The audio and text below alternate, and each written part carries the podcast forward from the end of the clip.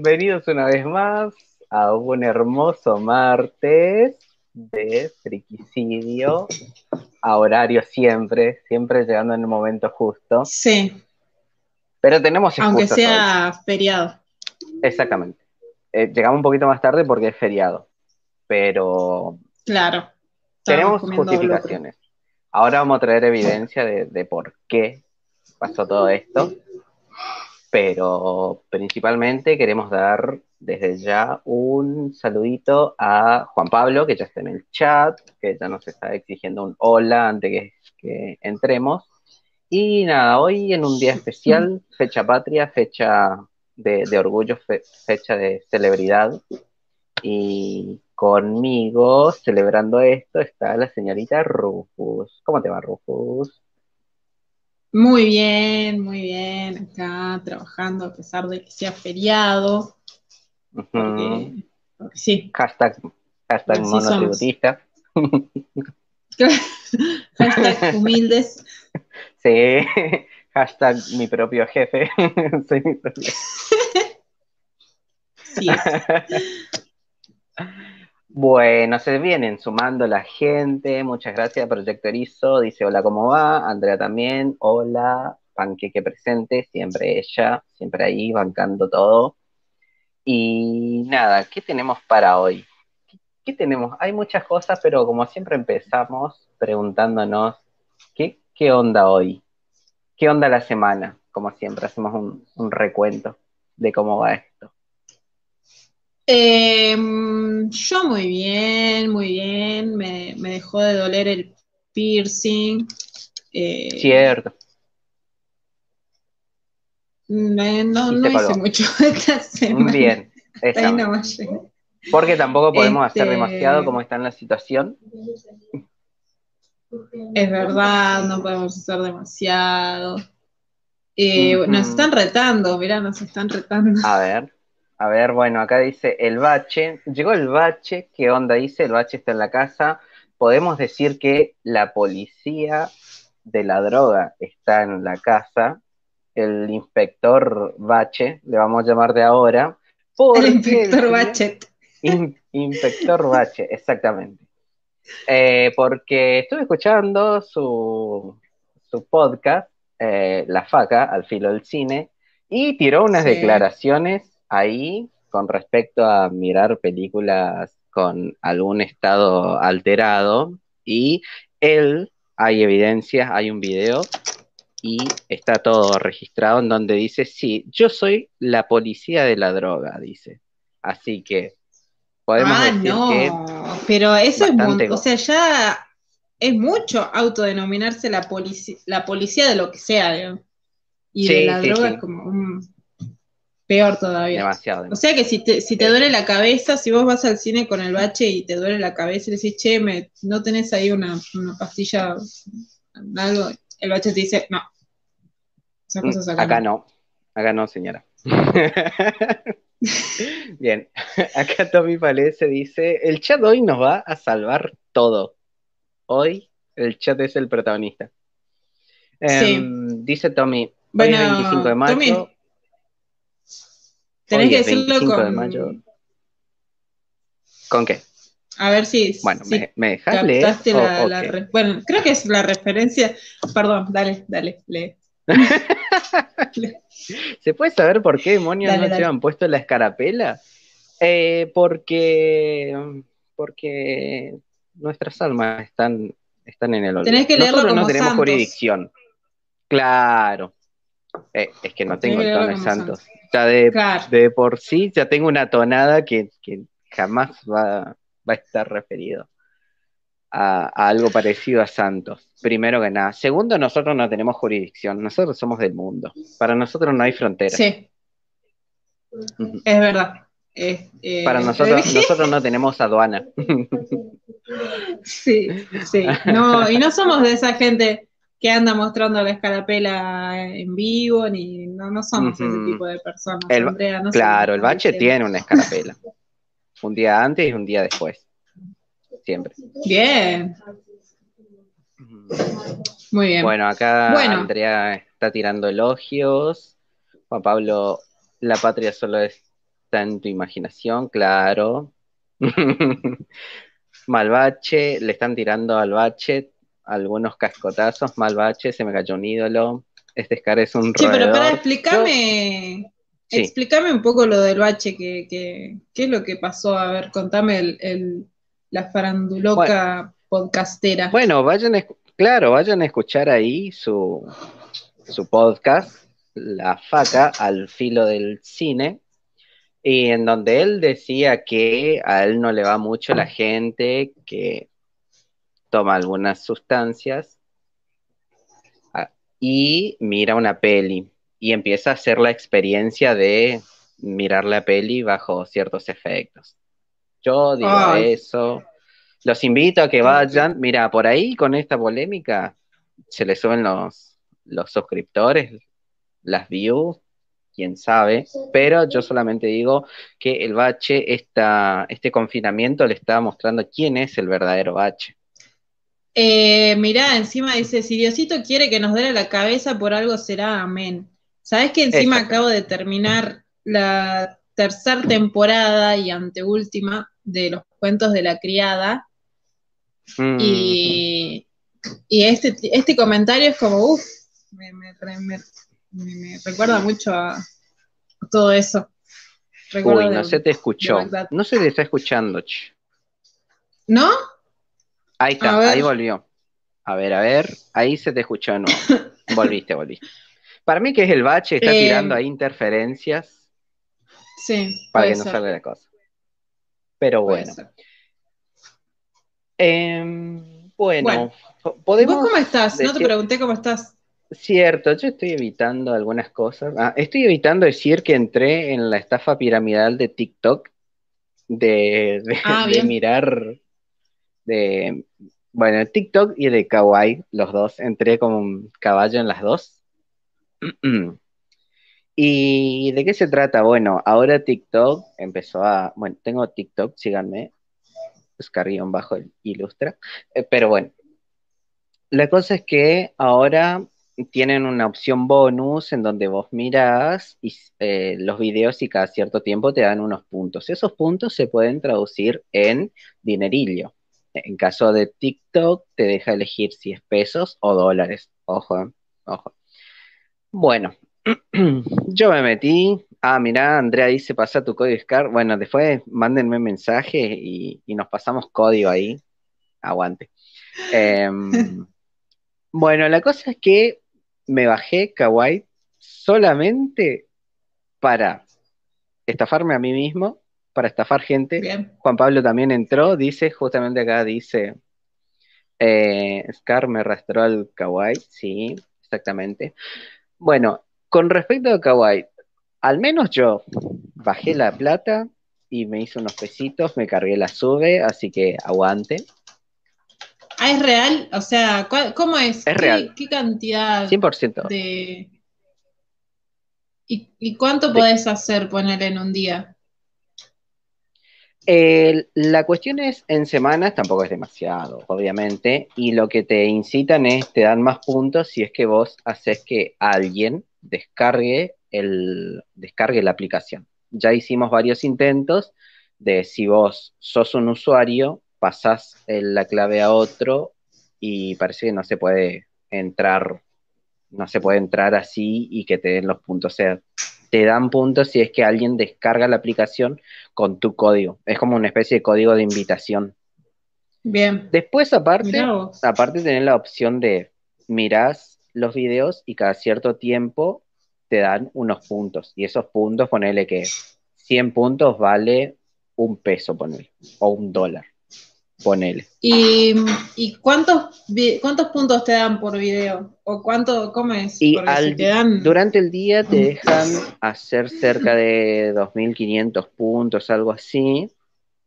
Y son, ponele media hora de video, mm, te, te da, te da ciertos puntos. Creo que es 2.500, algo así. Aparte, tienen esa opción de, bueno, vos iniciaste sesión este día, te damos un extra.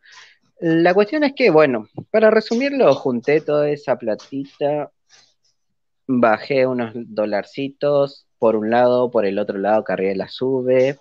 Y me dio mucha gracia porque el usuario, cuando bajé el de TikTok, a mi PayPal decía, Pipo te ha, te ha depositado plata. Y yo, mm, hermoso. Así que voy a mantenerlos al tanto si es que la próxima empieza, eh, si es que la próxima no me hackearon el, la cuenta y pierdo todo, pero hasta ahora está, está yendo re bien. Bien. Así que bueno, esa es mi, mi estafa piramidal. Después sigo todas las semanas viciando fuerte con The Office. E, ese es todo mi, mi super, super, super. Sí, aparte de hacer dibujito y esas cosas. Sumado a que no contamos que, andamos eh, trabajando en conjunto, en lo que se viene, también en algunos portfolios, esas cosas. Hermosil. Sí, sí. Sí, estamos eh, haciendo cosas productivas. Sí, sí, sí, sí. Exactamente. Bueno. acá, ¿Te parece que, demos inicio? Hay otros que cayeron. Dice Andrea Brite, sí, es real, Rufus, mi hermana se hizo 800 por hacer nada, digamos. Tenés que leer los términos, ahí se, leer, se explica re bien. ¿Quién lee los em, términos, por Dios? Nadie lee, nadie lee. Ah, hablando de términos, hablando de términos, no se sorprendan si es que, con esto podemos entrar en la parte de noticias, no se sorprendan si ahora en más en YouTube cualquier video que miren eh, traiga para, para, para, para, porque... para, para, Te estoy escuchando súper mega cortado, no sé si es mi internet o el tuyo. A ver el chat que dice, si se escucha bien, si se escucha mal. A ver. No sé si soy yo o es la, mientras leo. en general. Primero Kawaii, ahora viene Scar, se cortó el pelo en señal de respeto al nuevo glorioso del líder chino. Exactamente. Y Sangre Primitiva llegó, le damos un saludito. ¿Qué tal se escucha? Los del chat, díganos qué tal se escucha. Díganos limoncitos si se escucha bien. se escucha bien, dice Juan Pablo. Sí. Em, ah, listo, mm, entonces mm. soy yo, nada más soy yo. Bueno, mm. ahora Entre ustedes se escuchan mal, nosotros no escuchamos bien. es verdad. Mientras, mientras salga el audio bien para el exterior, nosotros nos arreglamos.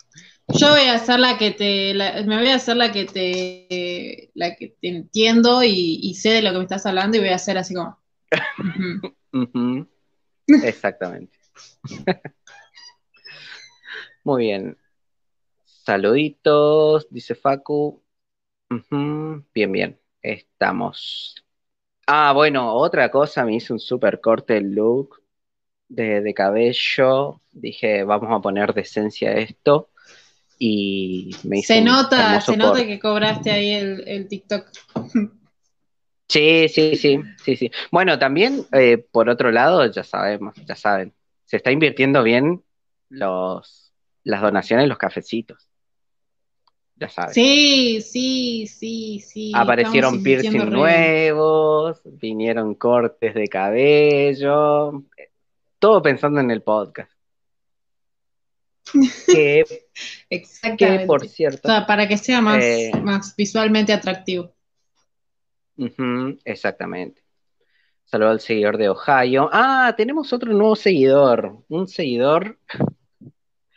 ¿De dónde? De Alemania. De Frankfurt, no sé cuándo, de Alemania. Así que no hacemos ningún tipo de saludo como para no ofender a nadie, pero, pero van los respetos. sí, estaba para hacer un chiste muy bastante que no, que no, que no, no. No, está bueno para los tiempos que corren. Bueno, acá Andrea dice, terminaban hablando de dos temas distintos en paralelo. Sería hermoso eso. Sería como escuchar dos podcasts en uno. está bueno. Exactamente, un dos por uno. Uno para cada em, oreja. Sí, sí, sí. bueno, eh, dicho sea de paso, hablando de cafecito, mil gracias al señor Tommy Palese, que Uh, eh, nos donó unos sponsor. cafecitos. Sí. Así que muchísimas gracias. Y el resto, ya sabe, tienen el link en la descripción. Si es que quieren donarnos, así nos tuneamos. Después aparecemos con prótesis. Yo salgo como Zac Efron. Eh, de oro. claro, claro. Todo Yo me voy a poner, el mío va a decir friki y el tuyo va a decir sidio. Y, tipo, ahí cuando. Hermoso. Sí. Vos te querías quiero hacer todos los Candy tatuajes de esté así, no. Claro. Sí, sí, sí. Ese es el objetivo. Pero bueno, eh, dicho sea de paso, el, se llenó la. En realidad se sumó, ya estamos al 50% del, del logro de las friki cartas. Estamos ahí. Em, bueno, bueno, bueno. Creo que tiré mucha belborragia. Ahora sí ya podemos pasar a. Y publicidad, obviamente. Y ahora podemos pasar a las noticias. ¿Qué te parece? Dale. A ver. Mm, mm, mm, Y acá iría la cortina si tan solo tuviéramos una. Si tan solo tuviéramos, si tan solo, Pero exactamente. tenemos, tenemos otra cosa, que hay, em, ¿cómo sería? Eh, tras bambalinas, estuvimos trabajando Acá contra el reloj. Sí, acá se justifica toda la tarde. Sí, sí, se justifica. Para, Para, tener, tener, nada más ni nada menos que que noticias, noticias, noticias. ¿Con qué empezábamos? Para, ah, el Día del Orgullo. Friki. No, no, primero, primero me pones las cosas que estuve haciendo porque si no yo no continúo este podcast. Para que, para que sucedieron cosas. Pasaron Ah, cosas. bueno. Voy a, voy a narrar que- entonces. Exactamente, bueno, contá un poquito la noticia mientras vamos a ir viendo cómo Bueno. hacemos esto. Eh, la primer noticia. La primera noticia. Hoy hay una efemérides muy importante. Tres, en realidad. Eh, una es, bueno, la nacional, que hoy es 25 de mayo, etcétera, etcétera. Otra que se conmemora, eh, no sé si son A ver si sale. 60 años de, por favor, de eh, el estreno de la primera película de Star Wars y el día más importante, para mí la celebración más importante de las tres, que es un objeto con el cual no- nuestras vidas, nuestras vidas no serían lo, lo mismo, no serían tan fáciles, que es el Día. Mundial de la Toalla. Exactamente. Es un día de, Hoy de- se de celebra. celebración, de respeto, de conmemoración hacia un objeto tan importante como lo es la toalla. Exactamente. ¿Vos sabés por qué es el Día eh, Mundial de la Toalla? ¿O me Sí, yo traje un informe, Ah, un informe muy, muy detallado, bueno, no tan detallado, pero la cosa sería si hoy es el día de el 25 de mayo, Día de la Patria, pero más Sí. importante aún es el Día del Orgullo Friki, que sabemos que es porque se estableció que es el Día del Friquismo y que la fecha es porque es- en este día, 25 de mayo, se estrenó la primera Star Wars. Ahí empieza la cosa. Sí. Ahí Entonces empieza se cosa. tomó, es, claro, es como el nacimiento, de- es como Navidad. Dijeron, bueno, establecimos una fecha, es eso. Y, y en este caso también establecemos que el 25 de mayo es por Star Wars, no importa, y, y de ahí se hizo todo mucho más, wow. Pero en 2001, en 2001 se celebra y se define como el Día de la Toalla. ¿Por qué? Eh, en realidad tiene un porqué que se podría decir que es friki, que es porque eh, se celebra el- la transmisión de una radionovela, eh, una radioserie sería en realidad, que obviamente tiene que ver con un libro que salió que es La Guía del Viajero Intergaláctico o algo así. Bien. Eh, en donde, bueno, es un libro importante que lo tienen como algo muy guau. Eh, trata sobre un tipo que vivía en, un, en una parte de Londres y lo le destruyen la casa porque le dicen, acá va a pasar una autopista, así que acá destruimos tu casa, a pesar de que él hizo sus reclamos, no pudo hacer nada y bueno, le destruyen la casa y le arman la, autopista. ¿Qué pasa? Al poco tiempo se entera de que también hay una especie de mundo, hay otros planetas y una especie de sociedad de la galaxia que, dice, acá también va a pasar una autopista intergaláctica, así que vamos a destruir todo el, todo el planeta porque acá va a pasar la autopista. Él, gracias a un, a un personaje que aparece, que es también un ser de, otro mundo, logra zafar eso y empieza a vivir aventuras intergalácticas por todos lados. ¿Cuál es el chiste? Eh, qué lindo delirio esa película, dice Juan Pablo. Claro, hay una película también que, se llama Guía del Viajero Intergaláctico. Eh, a partir de esa primer premisa, él empieza a narrar las aventuras, eh, que creo que son cinco libros, las aventuras de lo que pasa alrededor de la galaxia. Es importante eh, y, o lo tienen como algo súper eh, super top en, en, lo que es la sociedad, la gente que lee libros, la gente que lee novelas, es porque habla mucho y da mucho sobre información de teorías científicas. Entonces utiliza a través del, de la ciencia ficción también va narrando cuestiones como, por ejemplo, la velocidad de la luz, los cuerpos celestes, eh, fenómenos que, existen en la astrología o en otros campos también. Por eso se conmemora el Día de la Toalla en, reconocimiento a eso. ¿Por qué la toalla? Porque supuestamente hay en una parte donde dicen justamente este personaje que, bueno, una toalla sirve para múltiples cosas y queda como parte del, de, la imagen icónica de, esta novela. Toda esa rebuscada es porque hoy es el Día de la Toalla. Y ese es mi informe especial. Volvemos a estudio. Ay, eh, títulos. bueno, muy bien, muy bien. Esos fueron, esos fueron los, días festivos. Eh, exactamente.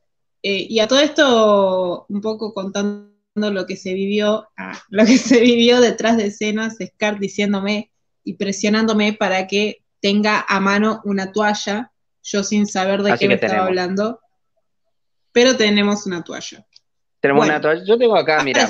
yo te explico. porque me armé también incluso escenografía. Si ven ahí atrás, hay una toalla. Ah, si ven ahí atrás, a ver, vamos a ver si podemos hacer algo. Mira, mira, te, te produzco todo. Una toalla de Una toalla de Naruto. El orgullo friki. Y, ahí, eh, claro. la toalla. Está todo, cerramos todo. Listo, Esto, esto me compré en un puesto, en un puesto de la calle de, de Corrientes. Salí de la facultad y, y vi eso y dije, esa toalla, esa toalla está muy buena esa toalla va a ser algo importante en el futuro, dije. Podría usar para secarme con, no sé, la imagen de Naruto ahí, con, no sé, los rostros de ellos pasando por el cuerpo, pero dije, no. Dije, nunca lo usé. Gran dato, nunca lo usé después de, no sé, creo que cerca de 10 y algo de años no, 10, años, ponele, nunca lo usé y este es el primer momento en que salió de su, de su bolsita de compra para hacer algo importante en este mundo. Eh, mira, acá una buena compra. Una buena compra. Dice Tommy parece gracias por conmemorar una herramienta preferida para hacerle bullying a niños con senos. Exactamente. Hablen más fuerte que tengo una toalla, dice la previa. Qué lindo delirio. Libros frikis, si los hay. Mira acá, sangre primitiva. Tira, tira buenos datos. Así que, bueno, eso fue lo, que es con respecto a efemérides. ¿Cómo seguimos? dice, dice Tommy, nada como sacar, como secarse los huevos de la cara del best boy de Minato, exactamente. Pero no lo hice. Fue tentador, pero no lo hice. Así que bueno, Rufus está recontra muteada. No sé si se dio cuenta. no me había dado cuenta. Bueno, no, eh, justo, encima justo había entrado muy bien anunciando la próxima placa y la próxima noticia, que fue algo que nos impactó a, a, Rufus cancelada. ¿Por qué? Porque me muteé.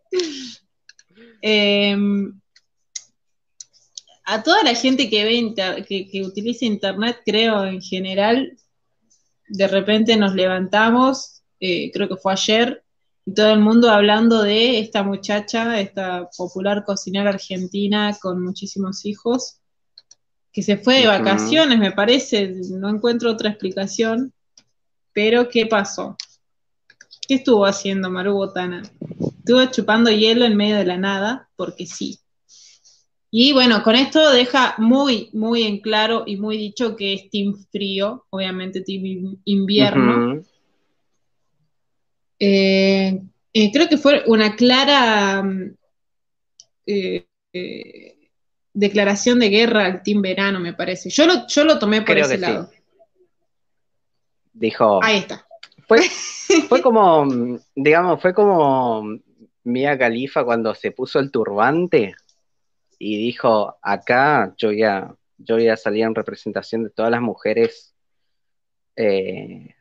que, son oprimidas para, abrir ideales. Bueno, creo que, fue abrir el ideal del Team Invierno y mostrar que ser Team Invierno también está bueno con, con, un, video muy, muy, muy fuerte. Muy, muy, muy literal a, lo que capaz piensa, ¿no? Es como, cree que de ahora en más la gente que se autoproclama team, team Invierno yo las voy a tener mentalmente con esa imagen, digamos. Como decir, ¿qué preferís? Bueno, ¿El frío, vos sos el calor? verano el frío. invierno. Y... No, Rufus. No seas tibia, por favor. yo, yo creo que soy más team calor. Ah, bien. Bueno. Pero, pero bueno. Eh, sí. Sí, sí. Encima, eh, yo lo vi en Twitter, que de repente todo el mundo hablando de Maru, Botana. Y yo digo, ¿qué hizo ahora? No sé. ¿Qué habrá hecho? Y bueno, busco Maru Botana en Google y me sale ahí el video de, haciéndole caricias significativas a un pedazo de hielo.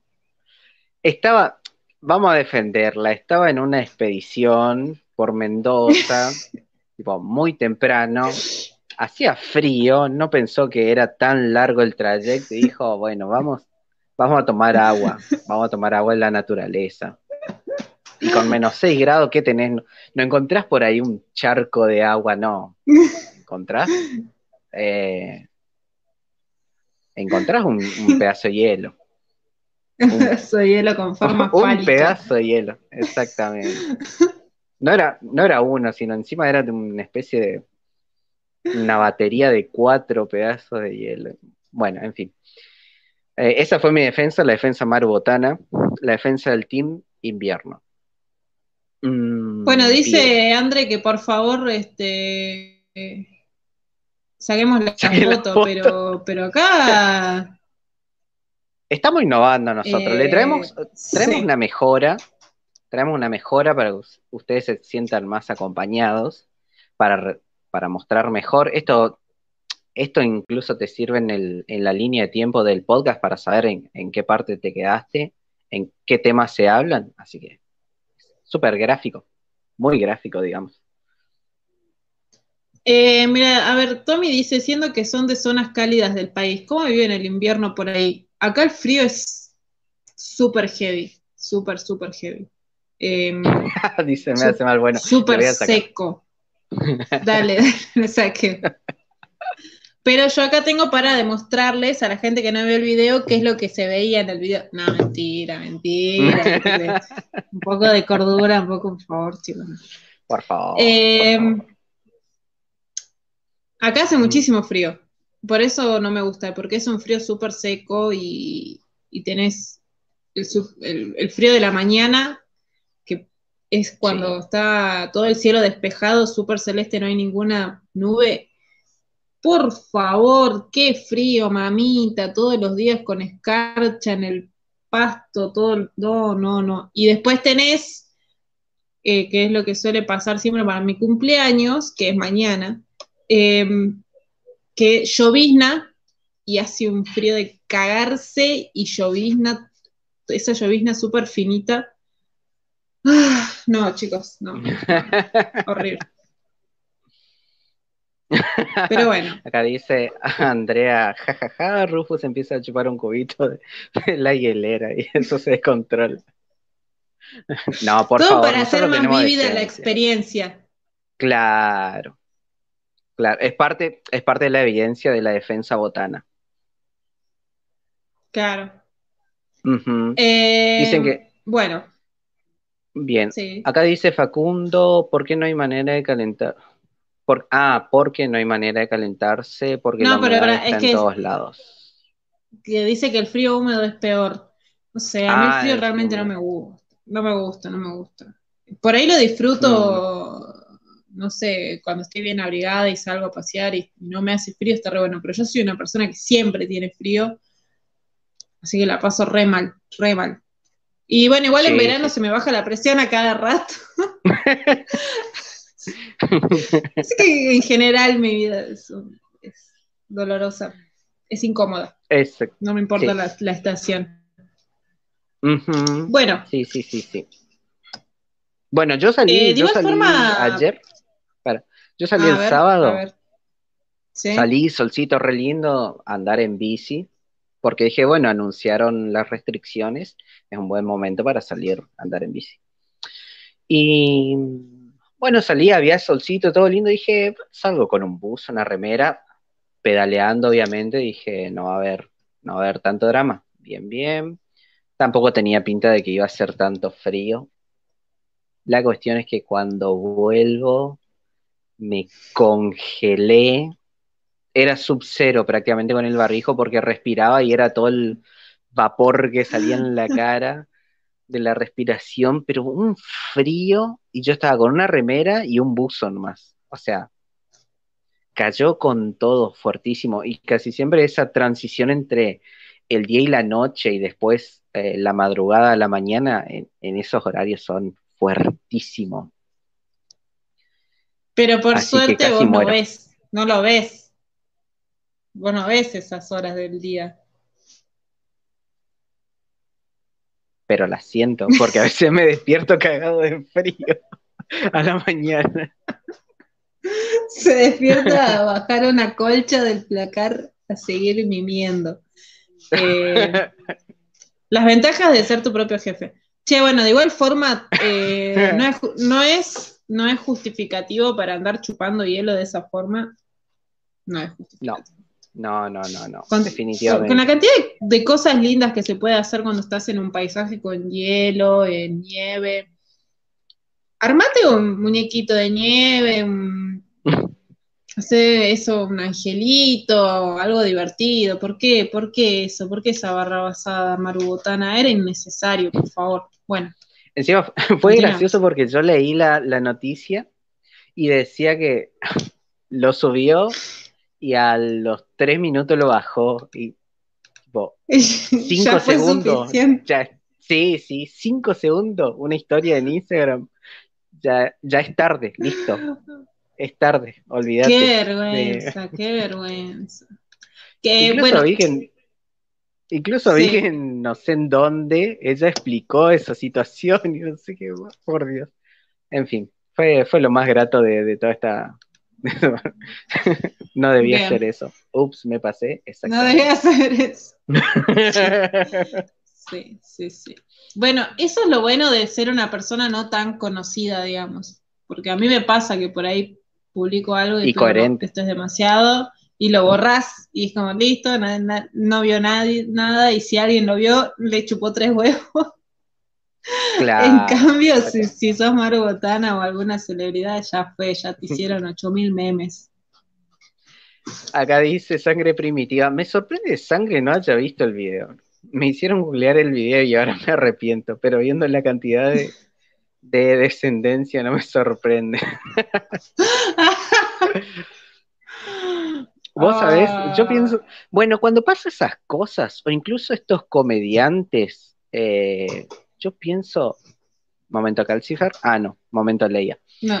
Em, yo pienso, pobre los hijos, o sea, no sé, ah. tu hijo, pobre el hijo, yo me cambio el apellido, yo no sé, más de los comediantes, no sé algo. Perdón, perdón que diga esto de los comediantes, pero hay mucho que digo, los hijos de estos se, cambiaron, no sé, son huérfanos, lo que sea. Mándame a buscar a alguien en la escuela, no vengas vos. Sí, a mí, em, yo tengo cierto, bueno, yo creo que yo y mucha gente también, ¿no? Eh, rechazo a los comediantes que de alguna forma se reinventaron, pero que mm, tienen un pasado medio polémico, que son los de toda José María Listorti y toda su crew, Yayo y esa gente que se, que se desnudaba en cámaras ocultas creyendo que era gracioso. Dios. los hijos de los hijos de esa gente capaz que se quieren pegar. Sí, sí. Pero bueno, eh, sigamos, sigamos, sigamos. Bien. ¿Con qué seguiríamos? Eh, Timothy Charmander como Willy Wonka. Volvamos a las noticias de cine y esas cosas que le gustan al bache.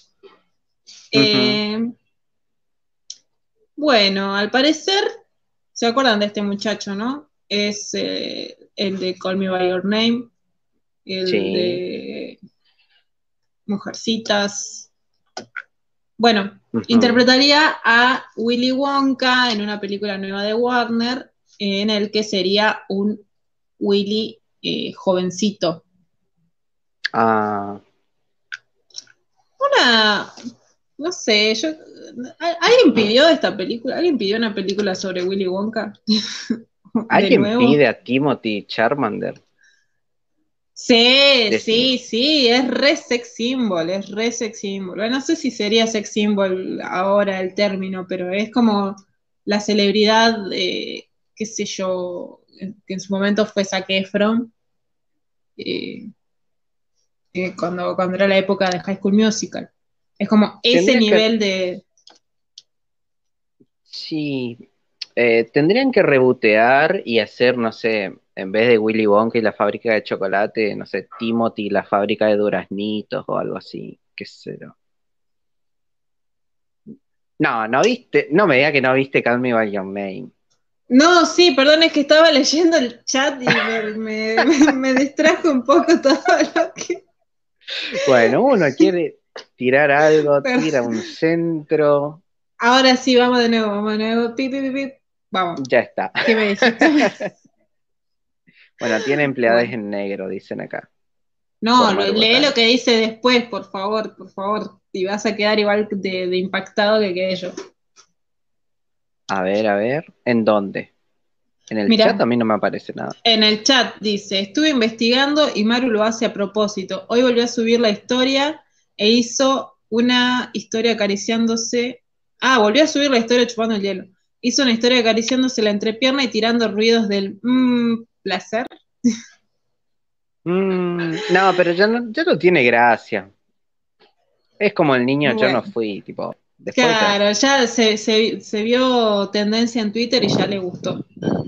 Sí, sí, sí, pero no da. En fin, sigamos con Bien, dice, dice Sangre que lo repide a Timothy Charmander, pero que a Willy Wonka ya no. Claro, sí, está bueno, el chico actúa re bien y te transmite un montón y es bueno lo que hace, pero no sé si vos decís que Willy Wonka ya está. Sí, ya fue. Eh, bueno. Ay, Te cuento que vas a tener que seguir el chat vos, porque... Ah, listo, listo. Estás andando con la mierda. Sí, sí, sí, sí. Sumamos por un lado, restamos por otro, mantenemos el equilibrio. Sí. Eh, bueno, dice Facu que encima es bueno con su madre y es noble, así que lo bancamos a Timothy. ¿eh? Eh, ojalá que le vaya muy bien y ojalá que lo llamen para otras cosas. lo vi en una, en una imagen, no sé si era, ah, era una publicidad, una publicidad que él estaba como joven manos de tijera, que también le quedaba muy bien. Sí, parece estaría bueno. Me gusta porque tienes esa cara así como muy marcada como que los rasgos muy marcados, este, muy caricaturescos, creo que esos tipos de personajes le quedarían re bien. Que, eh. por favor no se vaya, eh, no siga el camino de, de Johnny Depp, ni con sus elecciones cinematográficas, ni con sus elecciones de pareja. Ay, ojalá que no, ojalá que no, ojalá que no, ojalá que nadie. Pero bueno. Eh, sí, yo creo que le, que le va bien. Bueno, igual este, lo vimos mucho en, películas de drama, así que como que ya, ya marcó ese estándar de que, bueno, es bueno en el drama y, bueno, se puede expandir a otros géneros también. Está bueno. Exactamente. Eh, bueno. acá Meli nos hace una pregunta. Dicen que Maru Botana se abre un bruto OnlyFans. ¿Vos qué decís? Ah. Y yo yo no sé si está bueno que la gente famosa, tipo celebridades y, digamos, este tipo de celebridades, no, en realidad cualquier celebridad, se abra ese tipo de cuentas porque creo que es que la gente lo filtraría al toque. O sea, algo que está muy mal. Pero, pero sí. Pero ya es la regla eso. Y a cualquiera le hace.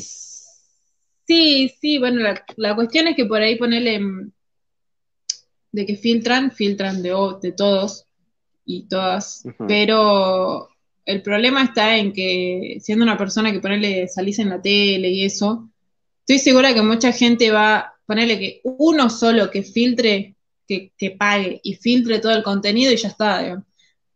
Claro, es que esa es la regla, perdió, la regla básica. Perdió, la, perdió todo el, emprendimiento, digamos. Igual no creo que le, que le haga falta.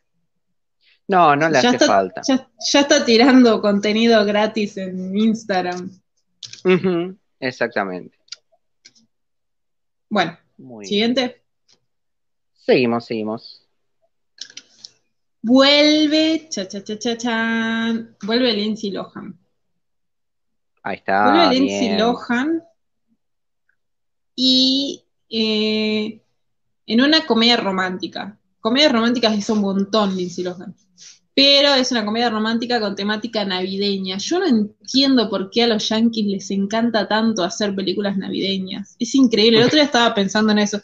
El otro día justo estaba pensando, dije, qué bueno que este es un país en el que la gente no se copa haciendo películas navideñas. Porque eh, creo que... O sea, porque están ocupados copándose con películas de bañeros. claro. Películas en la playa. Em, pero bueno. Contanos más. Eh, nada, no dice mucho. No dice mucho, pero. No hay una. Eh, bueno, la sinopsis dice que la historia. Transcurre en Navidad. Interpretará. Sí, es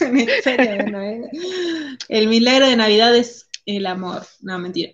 Eh, bueno, dice que Lindsay interpretaría a una heredera de un hotel malcriada y recién comprometida, es decir, sería Paris Hilton, la cual es víctima de un accidente de esquí y desarrolla amnesia, es decir, como si fuera la primera vez de Adam Sandler. Ah. Luego se encuentra al ciudadano de un apuesto se encuentra al cuidado del ciudadano. Se encuentra al cuidado de un apuesto propietario de una cabaña obrera y su precoz hija, esto en los días previos a la Navidad. Como, bueno, no, Marimar no, porque ella sí es rica. ¿eh?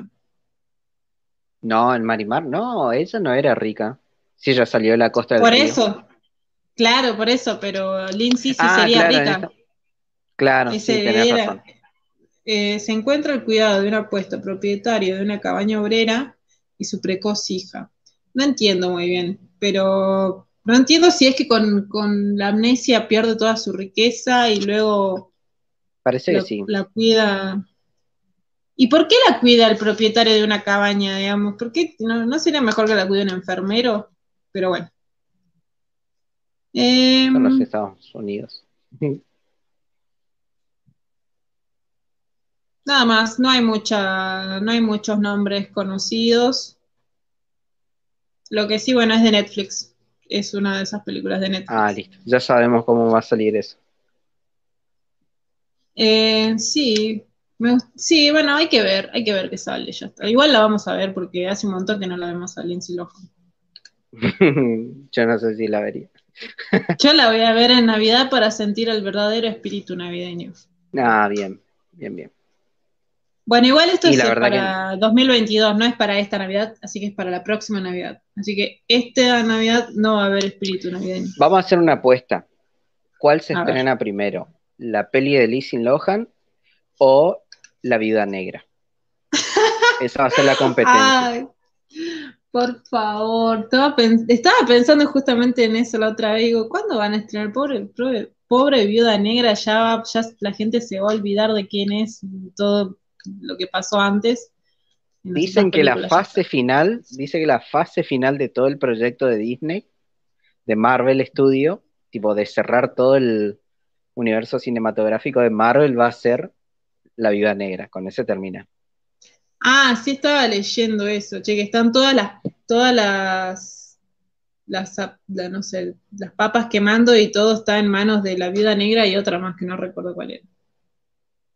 Claro, porque también esta fase supuestamente de, las pelis que se vienen comienza con la viuda negra. El es que... Comienzan y terminan. Claro. Es un uroboros. la viuda negra es su, uroboros. la vida en una cabaña como Misery, dice Juan Pablo. Oh, sería muy ah, interesante. Mira vos. Bueno, Perdón, casi me muero yo solo. Casi me hago la suicidación con el aire. ah, bueno, con el aire, muy increíble todo. Pegó un respiro. A, veces es difícil respirar. A veces es difícil. Sí, disculpen, es que me está costando. Cada día es. Digo, veo las noticias y, digo, no quiero respirar más. no quiero, yo no quiero vivir. Bueno. Claro. Bueno, acá em, leemos un poquito el chat y después seguimos. Que sigue todavía la, problemática, en vez de pagar para ver OnlyFans de Marvel, los hijos van a pagar para, para no verlo, nunca. Y Tommy Palese, un crack, tiene toda la info, dice, cada vez que una celebridad se mete en una nueva red para ganar plata arruina la economía de esta. Pasó con YouTube y pasó con OnlyFans. Mira vos. Pero ¿a quién le va mal al final? ¿A esa, a esa celebridad? Bueno, Todos, todos salimos perdiendo. sí, todos salimos perdiendo. Bueno. Eh, Sangre Primitiva dice, es que las pelis navideñas son ventas seguras de temporada. Mm, es como las roscas de Pascuas no están buenas, pero todo el mundo las compra por la fecha. Sí, puede ser. Depende qué Igual, y depende qué película también. No hay mucho que comprar porque es, Netflix. La gente no se va a pagar Netflix, a suscribir a Netflix para ver la película de Lindsay Lohan. Eh, pero bueno, continuamos. Exactamente. Eh, rumores de que Henry Cavill sería el nuevo Highlander. Ah, sí. Eh, con eso termina la noticia. Listo, fin. ok. Encima me estaba. Me olvidé de leer el desarrollo. me olvidé de leer el desarrollo. Pero bueno, está por venir una reboot, supuestamente Highlander, que el Inmortal, algunos deben conocer, otros no tanto, pero bueno, fue una seguidilla de películas buenas en, en, los 90. Supuestamente dicen que estaba buena, yo nunca lo vi. Lo que sí tenían algunos diseños de vestuario estaban muy buenas. Em, y nada, dicen que supuestamente Henry Cavill, etcétera, etcétera. Muy bien. Em, encima me estaba dando cuenta que no le hicimos este, plaquita. Claro. Hay un par que no tiene, te cuento. Sí, no, no, no, gente, no. Eh, bueno, a ver, eh, bueno, dice Zack Snyder que le gustaría dirigir una peli de Ricky, Ricky Martin, no mentira, de Rick and Morty. Bueno, ese Zack Snyder ya se está patinando. es como que está tirada, no, no, para mí está tirando se ve en todos lados, así como pa, pa, pa, pa. Sí, para mí que sí. Mm. Bueno, lo que dice. Ah, ah, bueno. A ver, para te leo lo que dice él y después seguimos con el chat. Ok. Em, bueno, en una entrevista fue cuestionado sobre su futuro en el cine y la posibilidad de hacer historias de comedia. Y le dijo, él dijo, no tengo en mente una comedia que pueda, que pueda dirigir si estamos hablando de una comedia pura. Probablemente una película de Rick and Morty sería lo más parecido a una comedia que podría ser. Me encanta que lo diga como si, como, como, no, no, yo llego hasta Rick and Morty nada más. Como si Rick and Morty sería algo, no sé, bajo en, lo que sería comedia, no sé, o una comedia más soft. Me, encanta, me encanta esa seguridad que tiene en sí mismo.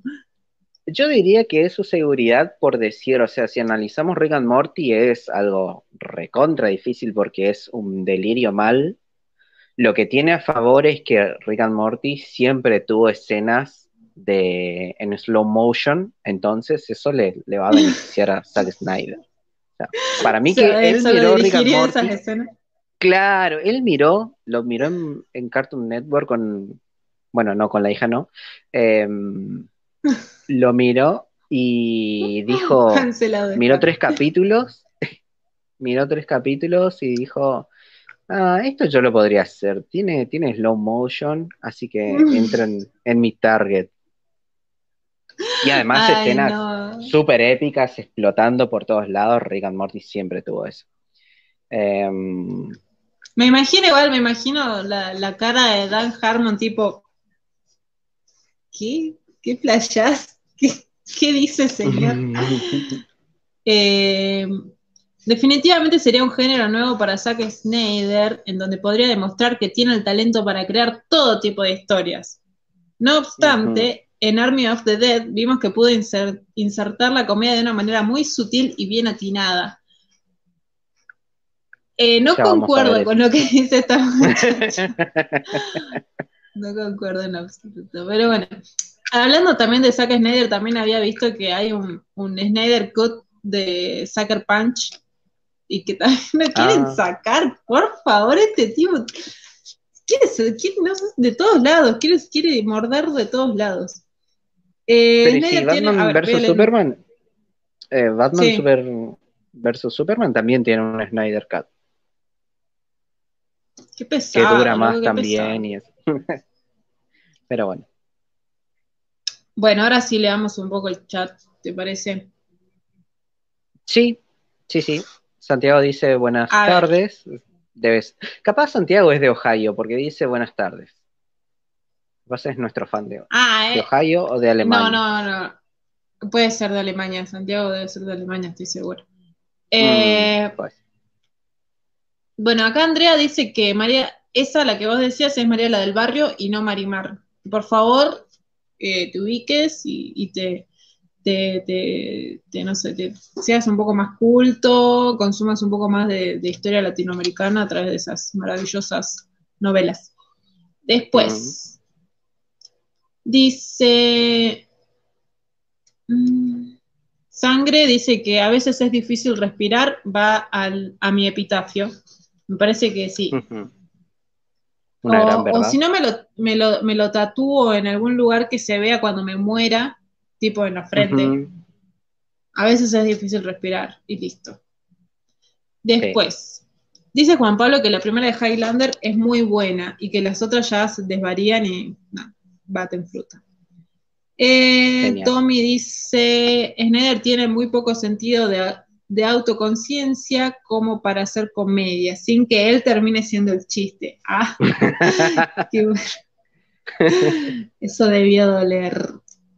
La saga de los cuts de Snyder, dice la previa. Sí. Y después Andrea dice, yo creo que dijo lo de Rick and Morty porque tira temas bastante densos en algunos capítulos, como el capítulo del baño de Rick. Sí, sí, pero, pero no, no está bueno que, porque lo que tiene Rick and Morty es que es un humor muy negro, primero, muy negro, cosa que, creo que Snyder no, no por, por, lo menos en lo que vi en sus películas, no maneja para nada.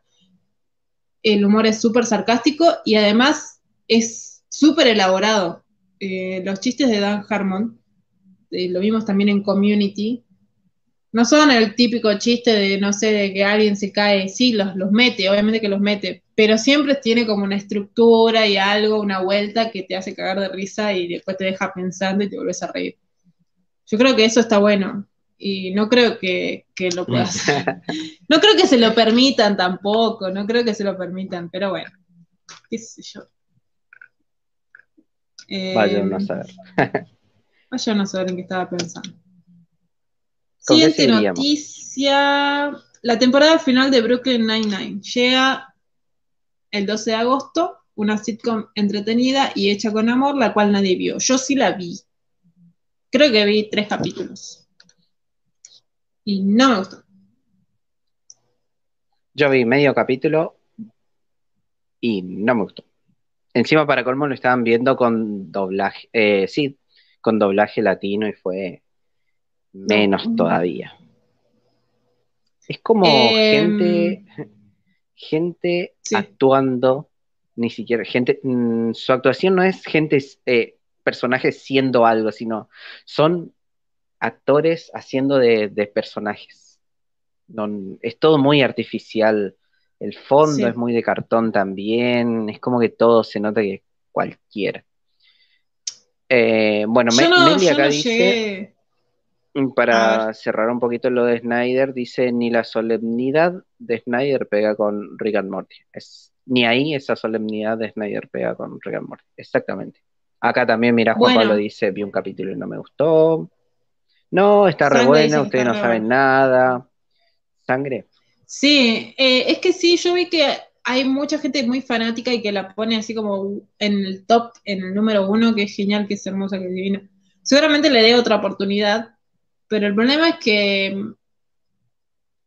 no me dio risa en lo absoluto. Es como que, no sé, no, no sé, los vi súper artificiales, así, ese mismo, esa misma sensación que tenés vos con los personajes, lo tuve yo también como que súper artificiales, súper, no sé, súper estereotipo, no sé, no sé, no sé, no sé, igual vi tres capítulos nada más, así que no puedo decir. El ritmo también se me hizo porque era como que un personaje hablaba, había una especie de pausa y el otro le respondía y era como que, bueno, personaje A, B, momento de risa. Mm, no, claro. Sí. Sí, no, además, no había naturalidad. Eh, después de haber visto Claro, sí, eso creo que es lo que faltó. Capaz que un poco más de química entre, entre los actores o algo, no sé, algo, algo falta. Pero de igual forma le voy a dar otra oportunidad en cuanto termine las ocho temporadas de Trailer Park Boys que tengo por delante. Porque, porque sí, leí que es genial, pero bueno, pero bueno. Eh, hay que ver, hay que ver. Capaz que sí está bueno, no sé, no sé. Yo la vi muy onda eh, How I Met Your Mother me hizo acordar un poco a ah. eso, así, ese estilo. Bastante soft, bastante nice.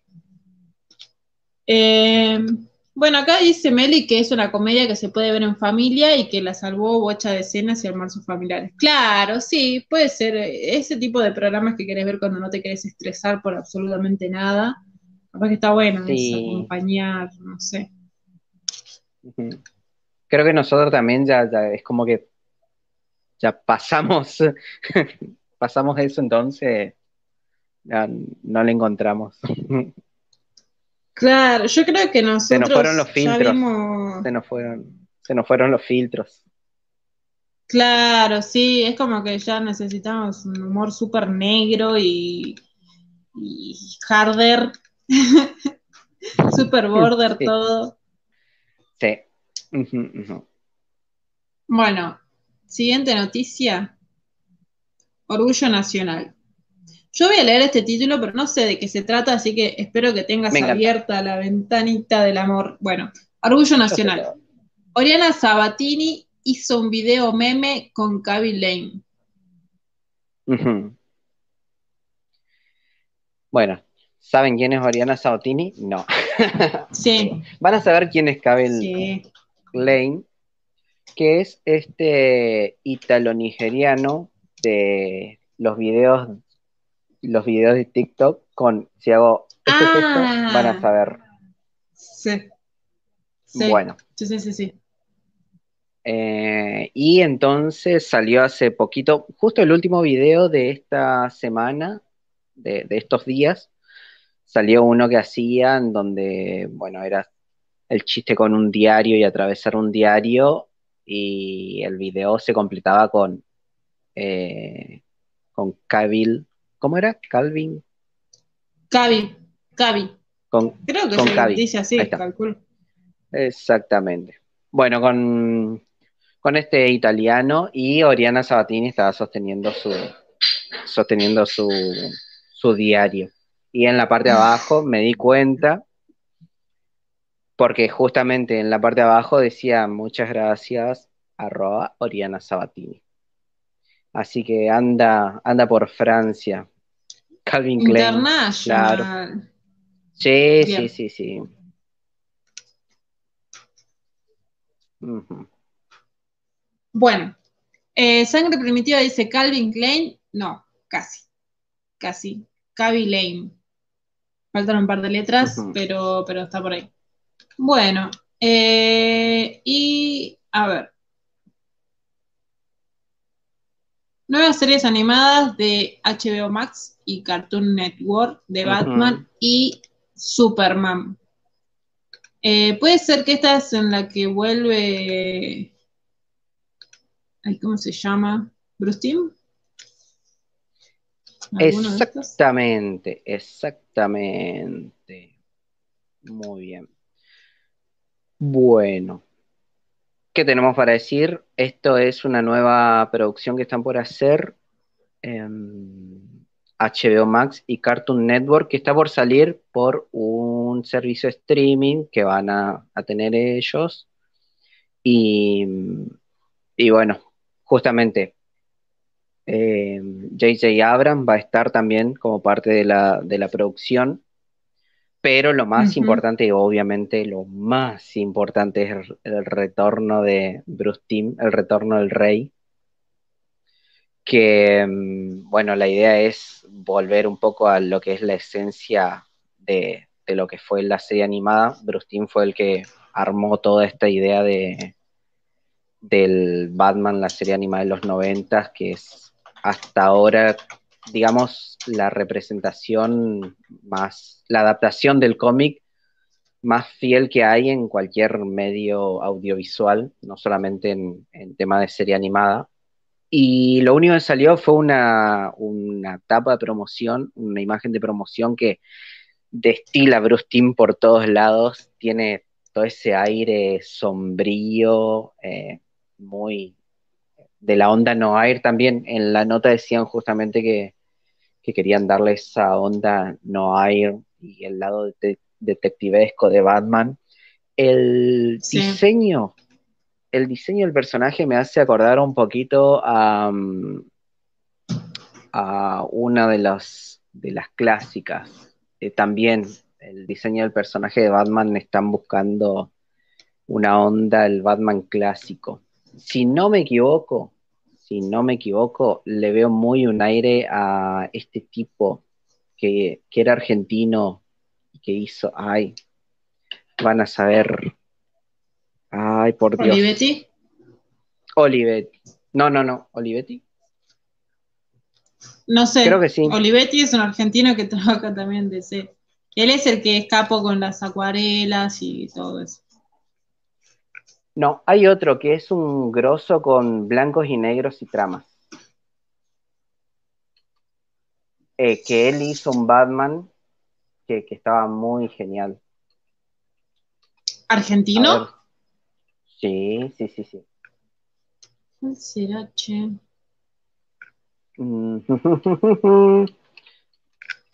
A ver si encontramos.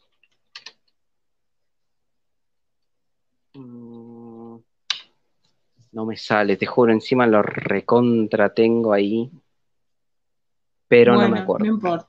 Pero bueno, Vamos. en fin. Sigamos. Eh, sigamos con la noticia mejor. Ah, eh, igual el, ¿cómo se llama? El diseño de personajes Alcatena, ahí está, es- mira, Proyecto Erizo tiró. Ah, Proyecto Erizo tiró. Alcatena. Bien. Tiene media esa onda Alcatena, porque en una de sus adaptaciones él también se basó un poquito en, en algo medio clásico y le hizo esas puntitas. Yo cuando lo vi lo, lo, detecté por ese lado. A mí personalmente mucho ese estilo de, orejitas que le hacen a la capa no me gusta demasiado, pero nada, Bruce Timm y esta onda este Batman que quieren hacer, recontra banco. Sí, sí. Eh, también quería darle el visto bueno de mi parte para el diseño de personajes de la serie de Superman. Me gusta que tiene, tiene ahí como una pequeña diferencia lo que es este Clark y Superman. Y me pareció muy, muy cute. Voy a decir de esta nueva serie también, que está por salir. Sí, sí. Sí, e incluso es como que mm, me gustó, justamente es re obvia, pero me gustó esta idea de que quieren dividir bien el target y decir, bueno, el Batman va a ser como esa onda muy, muy del ambiente de Batman y Superman lo van a agarrar más para un público mucho más adolescente, infantil, digamos, en donde va a primar la comedia, donde va, se nota ya con la imagen que es mucho más colorido, el, Sí, el sí, estilo sí. también tiene, tiene eso, va, va a tener mucho de eso, aparte de lo que es la aventura y explorar el personaje, va a ahondar mucho en lo que es la comedia y esa onda. No sé si la vea, no creo que la vea, pero me gusta ese concepto de que dividan bien y digamos, va con cada uno de los personajes. O sea, Superman da como para decir, bueno, podemos hacer una historia que además de lo que se cuente puede traer algo de, de comedia. Y está bueno, Superman da para eso también. Es tierno, y Sí, además sí, sí. Es, es, es una buena figura. Che, eh, igual yo de las series de HBO, ¿esta se estrenaría por HBO, por el, por el, por el stream de HBO? Según dicen, va a ser stream de HBO junto con Cartoon Network y parece que también van a pasarla por Cartoon Network. Ah, mira, mira. Bien, Así que eh, Superman al menos, eh, Superman al menos eh, está casi confirmado de que van a van a, a pasarlo por Cartoon, aparte del servicio stream. ah, buenísimo. Yo la que tengo muchísimas ganas de ver de HBO, que, que bueno, todavía no llegó, creo, no entiendo bien cómo es la cuestión, es la de Harley Quinn, y parece que está re buena. ¿La serie? Sí, la serie animada. Ah, mira vos, no sabía, no sabía de eso. Sí, sí, parece que está re buena. Tiene también un, un diseño de personajes así medio loco y, y dicen que tiene ese humor súper negro y retorcido y tiene muy buenas críticas. Genial, genial. Bueno, ¿Con qué seguimos? yo creo que es momento de hablar de lo que sería la sección muertes, que es la más El ripeo. eh, Uh, se viene el sí. ripeo. el ripeo lo rebautizamos a ripeo. Sí, el ripeo. Bueno, ¿quién ripió ahora? Eh, ¿Quién ripeo? mangaka muy famoso, eh, de Berserk. ¿Qué pasó con ese manga? Quedó inconcluso, o sea, va a quedar inconcluso, obviamente, no creo que nadie lo retome. Pero bueno, ¿cuándo fue esto? Bueno. ¿Cuándo fue que, que murió?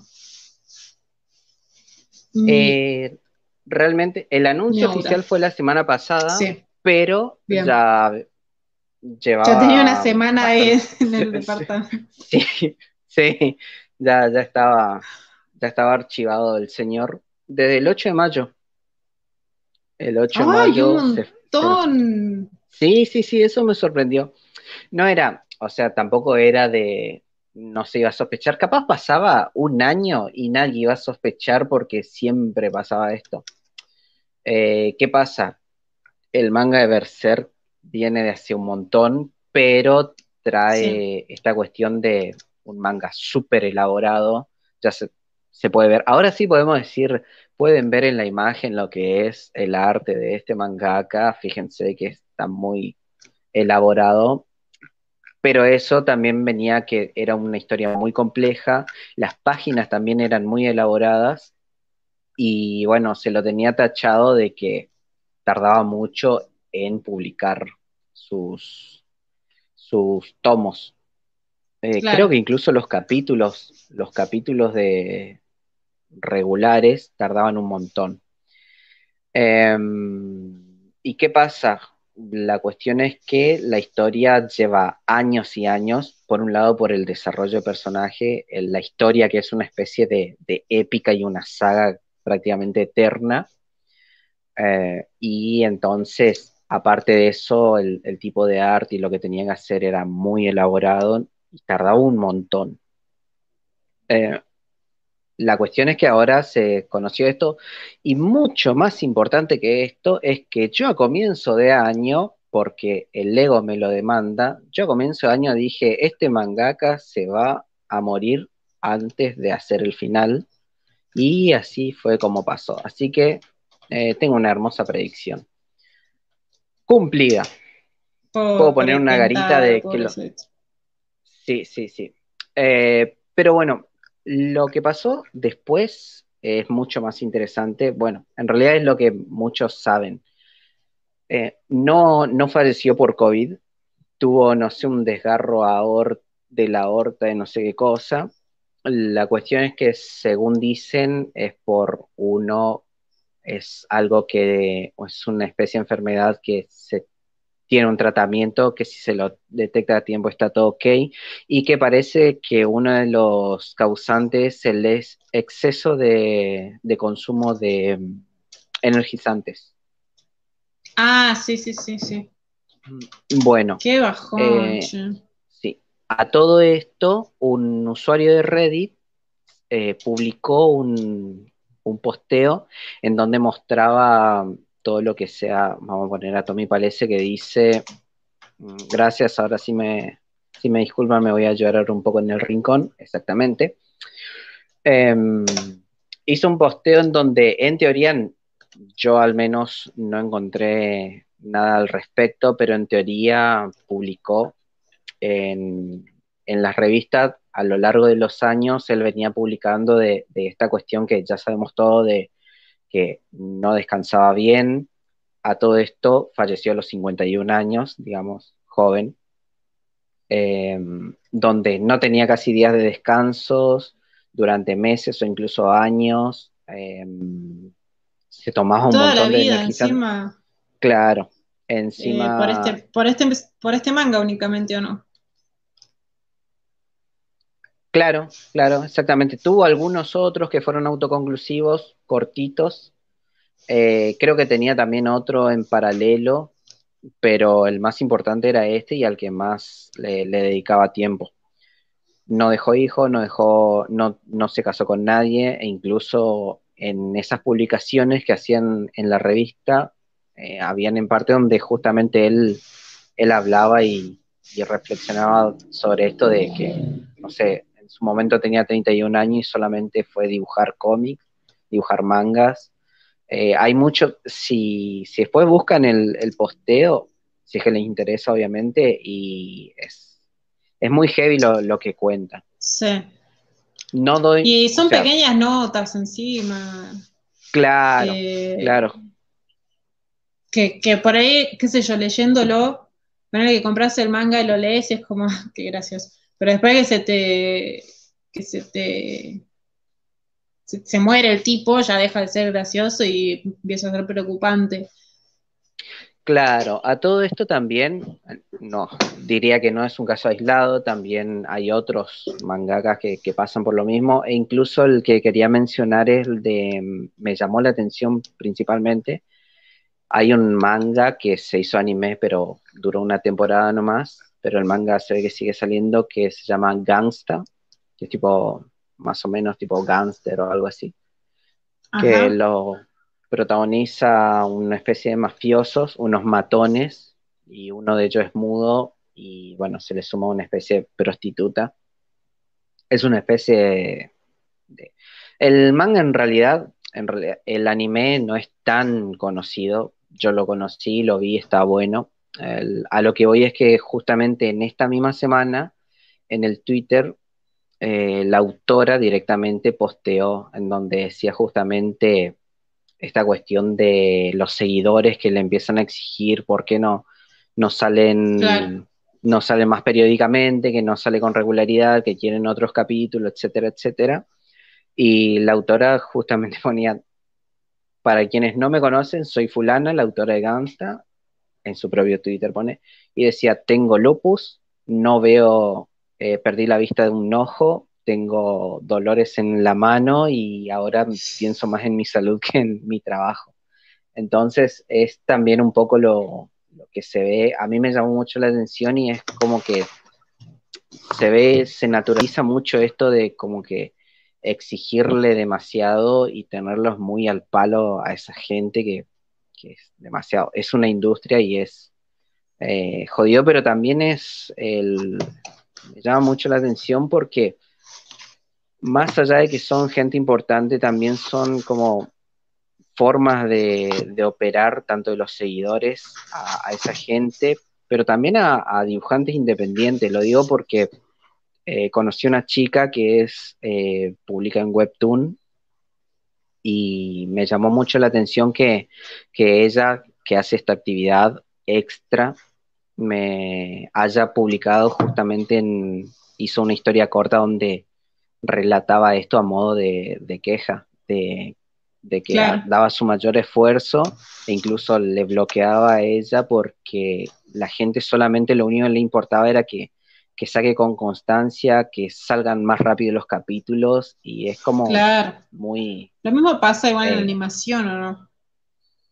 Sí, sí, también, también. Eh, Tommy dice, todo me parece, el tipo murió en su ley, pero también es otra víctima de la máquina de picar carne. Exactamente. Em, eso es, re feo como algo que vos amás y algo a lo que vos te querés dedicar puede llegar a consumirte justamente que justamente porque ¿cómo se llama? porque está tan naturalizado esta sobreexigencia y, y esto de ir y decirle, che, quiero que me saques esto ya, ya, ya, ya, ya, y que todo tiene que ser para mañana. Em, lo mismo lo vimos en, el, en, la última temporada de Shingeki con todo este quilombo de los animadores. Es re feo que, que, de repente algo con lo que vos soñás, quiero, quiero vivir de hacer mangas, quiero vivir de dibujar, quiero vivir de animar, de repente puede terminar siendo un arma mortal y, morirte porque, porque entras en una industria súper... Eh, ya no sé si es exigente, ya es como explotadora, sería la palabra, creo. Bueno, incluso eh, me hizo acordar, incluso esta autora decía justamente, no banquen las, eh, no banquen a los escaneos, no sigan a eso, compren cosas oficiales porque hay muchos mangakas que realmente tenemos bajos ingresos. Y eso también es otra de, las cosas que creen muchos de que, bueno, por, por llegar a esa industria o algo así, o porque es parte de, la cartera de, de publicaciones, ganan mucho y en realidad hay muchos que, justamente como decís, son explotados y realmente viven con, ingresos bajos y bueno, es trabajar y, ganarse el pan realmente. Es que en realidad eh, apuntar o qué sé yo, acusar al lector, no sé, al adolescente que no tiene un mango y lee cómics online piratas, eh, delegar toda la responsabilidad del problema a ese, al lector ese, me parece súper ridículo porque en realidad son las grandes compañías y las grandes editoriales las que se quedan con todas las ganancias. Entonces ahí hay, hay una, mal, una mala repartición de, lo económico. Justamente la chica esta que había salido en la, en la entrevista, cuando salió todo esto de la animación de Shingeki, decía que les pagaban re mal y que habían veces en que no tenían ni para comer o tenían, no sé, 200 dólares para no, bueno, no sé si eran 200 dólares, pero bueno, tenían poca plata, eso voy. Y les pagaban re mal y trabajaban muchísimo.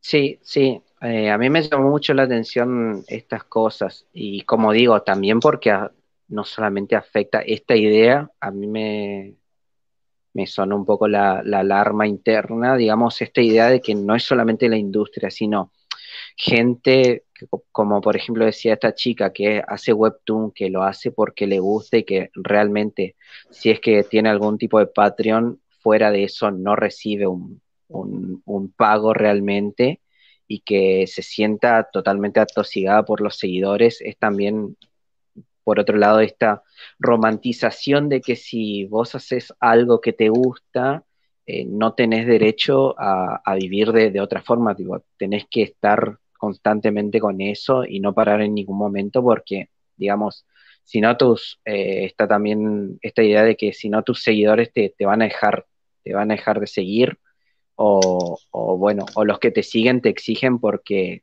sí o sí tenés que hacerlo. Para, mí. No, y encima, eh, eh, claro, cuando vos, cuando cuando el feedback, digamos, es directo, cuando no hay una editorial de por medio o no hay alguien que te produzca de por medio, como dice Mariela, en el caso de Webtoon o la gente que saca este tipo de, cómics independientes, ahí sí, o sea, si esta gente eh, está produciendo su propio libro, su propio cómic, y vas y lo lees pirata, sí, bueno, la verdad que es una es bastante grande. Pero ya cuando es, qué sé yo, estás leyendo Berserk, que encima es un cómic súper ultra vendido y lo estás leyendo pirata, porque justamente leí en Twitter gente que decía, no, si vos ves este anime pirata no tenés derecho a, opinar de este tema, o si lees manga pirata no tenés derecho a opinar de este tema. La mayoría de estos mangas, la remil levantan en pala. Entonces, que, una persona eh, lo lea en pirata no va a hacer la diferencia. Y en caso de que todas esas personas que lean o lo consuman de manera ilegal, eh, la ganancia para el artista va a, ser, va a seguir siendo baja, va a seguir siendo la misma, porque el problema está en, que el intermediario se queda con toda la plata. Em, claro. Pero bueno. Eh, y bueno, con, lo que vos decís de, del apoyo a los artistas es súper importante, y más esta gente que hace cosas independientes. Es más difícil apoyar directamente a un artista como, como era Miaura, porque no, no, no, no podés, no tenés, digamos, cómo, no, no es como, bueno, chabón, tomate unas vacaciones, no podés, no podés, porque está detrás de, miles de pantallas y lejísimos. Pero sí hay gente, sí, capaz que hay que este, concientizarse a nosotros como fans de dejar esa cultura de exigirle a, a los autores, a los artistas, etcétera, etcétera, de que todo tiene que estar ya, porque al final estamos siendo ese empleador forro que, te hace la vida imposible. Y con respecto, ay, seguía con lo de Shingeki, perdón, a mí lo de Shingeki me re impactó, me re impactó. Primero porque era algo que la estaba remil pegando y no podía creer que tengan a, sus empleados de esas, en esas condiciones. Pero, eh, ¿cómo se llama? Eh, ay, se me fue. Pero bueno, nada, para mí es el, es el, es el, ejemplo perfecto de, cómo los fans. Porque encima eso, la última temporada de Shingeki salió estúpidamente rápido. Para mí salió muy rápido. Podría haber esperado dos años y que haya salido mejor y que la gente no haya estado así tan en esas condiciones prácticamente rozando la esclavitud. Eh, si igual ya esperamos de, la, de las segunda a la tercera temporada hubieron como cuatro años, ¿cuánto hubieron de diferencia hasta que salieron? Bastante. Este, ya está, íbamos a seguir esperando. Y yo creo que lo mismo con, este tipo de mangas, digamos. Y otra cosa que salió ahora hace poco, volviendo a Berserk, eh, al parecer hay rumores que indican que el asistente de Kentaro terminaría el manga. Eh, el chabón publicó en Twitter un mensaje que decía, muy bien, haré mi, mi mejor esfuerzo. Nada más. Sí. Em, con respecto a eso, bueno, lo que dice acá Sangre Primitiva, tienen que aprender a, delegar antes de llegar a esos extremos. Para un autor es difícil, pero después de cierto nivel hay que contratar gente que te ayude. Es que justamente tienen, Kentaro tenía un, una escuelita de asistentes, o sea, tenía gente que los entrenaba para que hacerlo. Lo que pasa en ese sentido, por ahí no se ve mucho en los cómics que de un capítulo a otro no les importa nada y cambian de gente, es como que, bueno, es un, empleo más, es, un empleado, por más que tengan ciertos renombres, que igualmente hay artistas con renombre, como hoy estábamos diciendo, Rizzo, Alcatena y esas cosas, y ese tipo de, personas, en general tienen, eh, tienen como de capítulo a capítulo, no tienen problema de cambiar de dibujante y que siga la historia.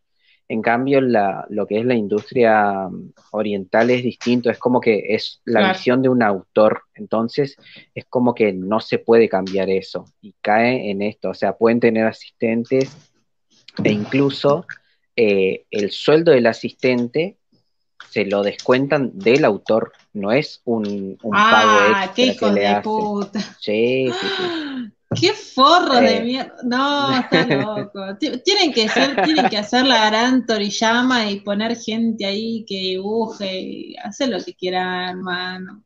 ¿Quieres cambiar la historia? Cambia la historia. ¿Quieres hacer GT? Hace GT. Está todo bien. Pero por eso en ese sentido tienen como que esta cultura en su, en su, en realidad, el modelo de, claro, sí, ya, tienen Forma, sí. Claro, le, pasa eso. Sé hasta ahora, por mano de Tommy Palese, acá le, le, tiro el, el garrotazo, sé que ahora es como que están midiendo un poco más, pero igualmente es como que siguen en la misma. Y leemos un poquito lo que dicen acá. Em, en Webtoon la mayoría son comentarios de los comentarios destacados pidiendo un capítulo semanal, e incluso a esta chica, adhiero a esta chica, le pedían dos capítulos por semana, una locura. Mm, Pero si vos estás pagando, o sea... No, Webtoon, Webtoon es... Claro, por eso, si vos no estás...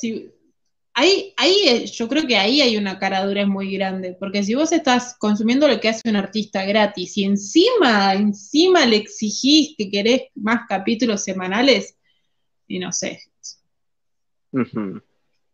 Exactamente. Em, dice acá justamente la previa, gente busquen un equilibrio, no se dejen presionar, tampoco sean hot, eh, George R.R. Martin, la previa siempre tirando su palito al, al, al, de Game of Thrones, que gran ironía, ¿eh? porque el tipo está a un, a un libro de terminar, tiene 80 años, pesa como 250 kilos, a, veces es difícil respirar para él y, sigue, y tampoco se apura. Creo que ese va a ser el título del programa. A veces es difícil. Sí. Eh, eh, bueno, Tommy parece que la, piratería afecta a los artistas que no pueden costeársela. El en un mundo ideal, upa. En un mundo ideal habrían esperado, pero hay inversores, productores, etcétera, por, eh, por detrás, esperando agarrarse la ola de un manga llegando a su final. Exactamente. Claro, ese es el problema. Ese es el problema y, por eso a mí me, hizo sentir tan mal de alguna forma, porque obviamente que yo le pegué muy fuerte a la animación de ciertos capítulos de Shingeki, pero, pero yo con la, con la teoría en mi cabeza de súper este, ridícula y súper inocente, de que como la estaba repegando y como que como habían tantos fans nuevos y tanta gente que, se estaba este, copando con Shingeki, digo, esto los deben estar, la deben estar levantando en pala, y si no te da para hacer el capítulo como corresponde, eh, contrata más animadores, más artistas. Y no, estos, hijos de un camión de etcétera, eh, ¿qué hicieron? Sobrecargaron a la misma gente que tenían. Exactamente. Por acá nos saludan No Distrut. No Distrut, sí, así es. Em, bueno, Tommy dice, están habiendo cambios en la producción, pero sigue sin, ser suficiente. Es la típica de que los afectados son los primeros en reconocer el problema, pero los últimos en hacer algo al respecto. Y Sangre Primitiva tira un dos libros de terminar. Un par de veces dijo que quizás necesite más de dos libros para terminar con respecto a Game of Thrones y a veces es difícil respirar. Así se tendría que llamar su último libro. Porque se le terminan las estaciones, se le terminan ya las estaciones. Supuestamente el último es viento de verano o algo así, pero ya diste vuelta el círculo, ya, ya está. Claro. Pero bueno, ya se adelantaron también con la serie y todo, hicieron lo que quisieron. Hicieron lo que quisieron realmente. Bueno, con esto terminamos o sigue la sección noticias. Porque hoy robamos de la Esa sería la ripiada, esa sería la ripiada. Esa es la ripiada, exactamente. Muy bien, muy bien. Y bueno, vos estuviste viendo algo, estuviste así como que, además de The Office. Yo estuve viendo The Office y The Office. estuve viendo algunos documentales. Estuve viendo documentales. Ah, bien. ¿Qué viste? A ver, me interesan tus sinopsis de documentales. Bueno, estuve mirando una desrecomendación. Bien. Em, que es el documental de la mujer, la ex, mejor dicho, de el tipo de Wild Wild Country. Sí. De Hoyo. Bueno. Sí. ¿Se acuerdan de Hoyo? Volvió en forma de, de su ex mujer. No, mentira.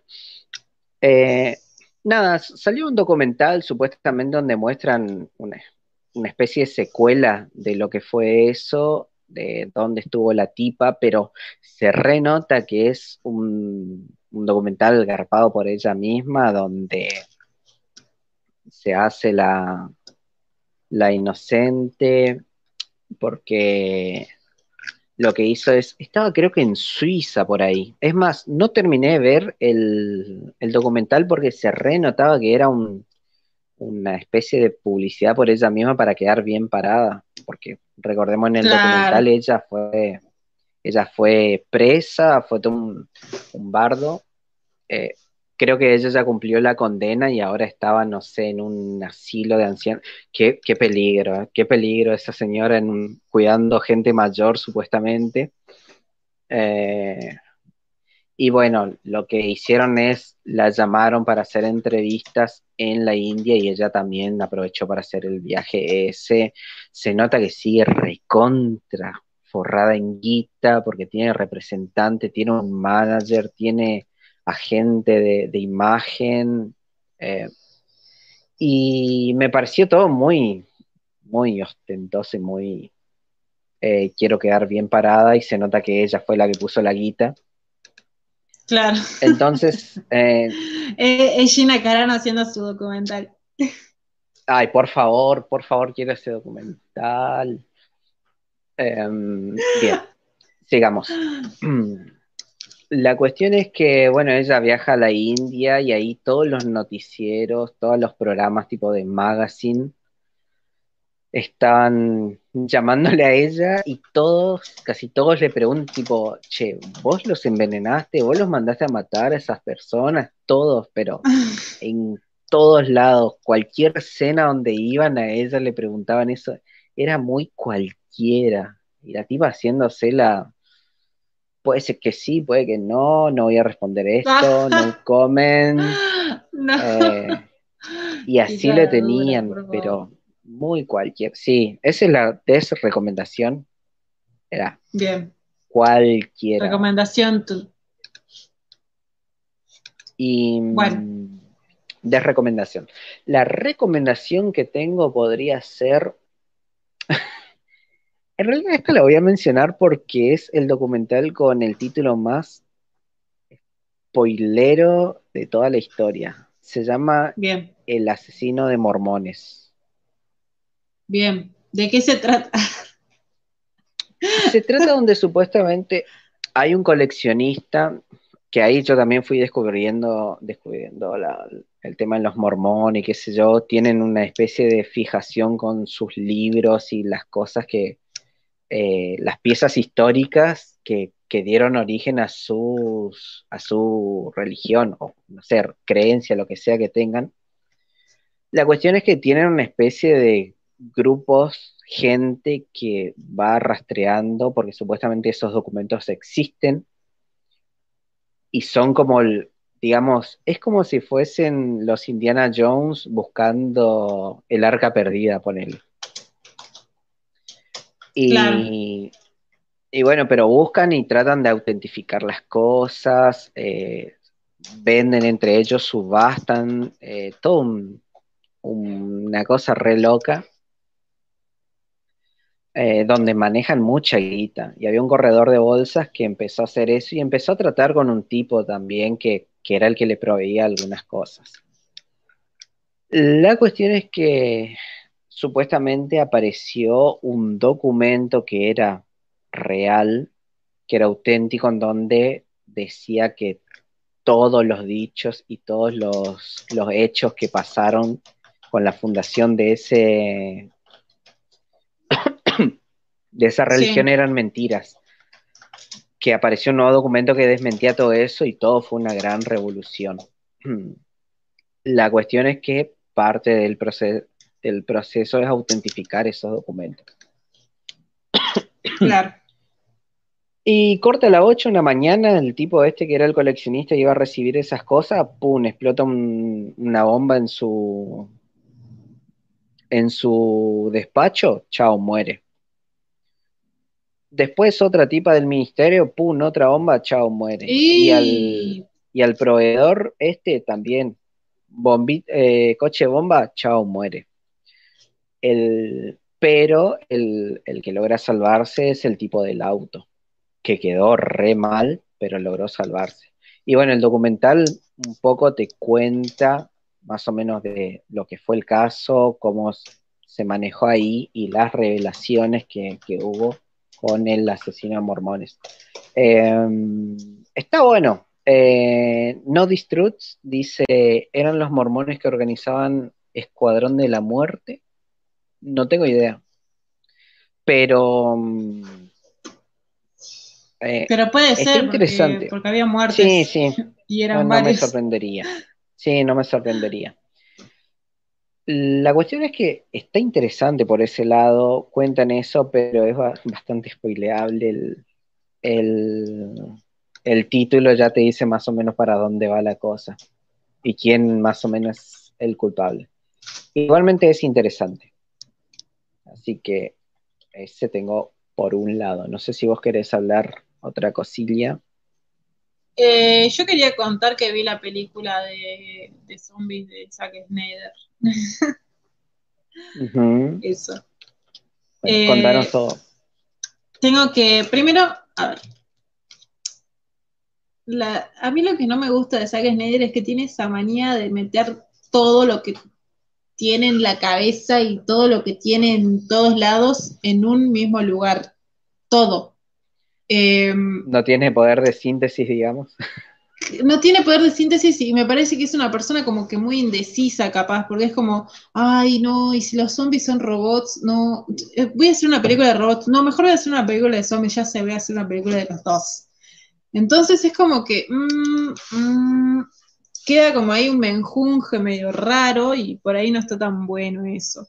Por otro lado, a mí me gustan las películas de zombies y me gustan los videojuegos de zombies y me gustan los libros de zombies, etcétera, me gustan los zombies.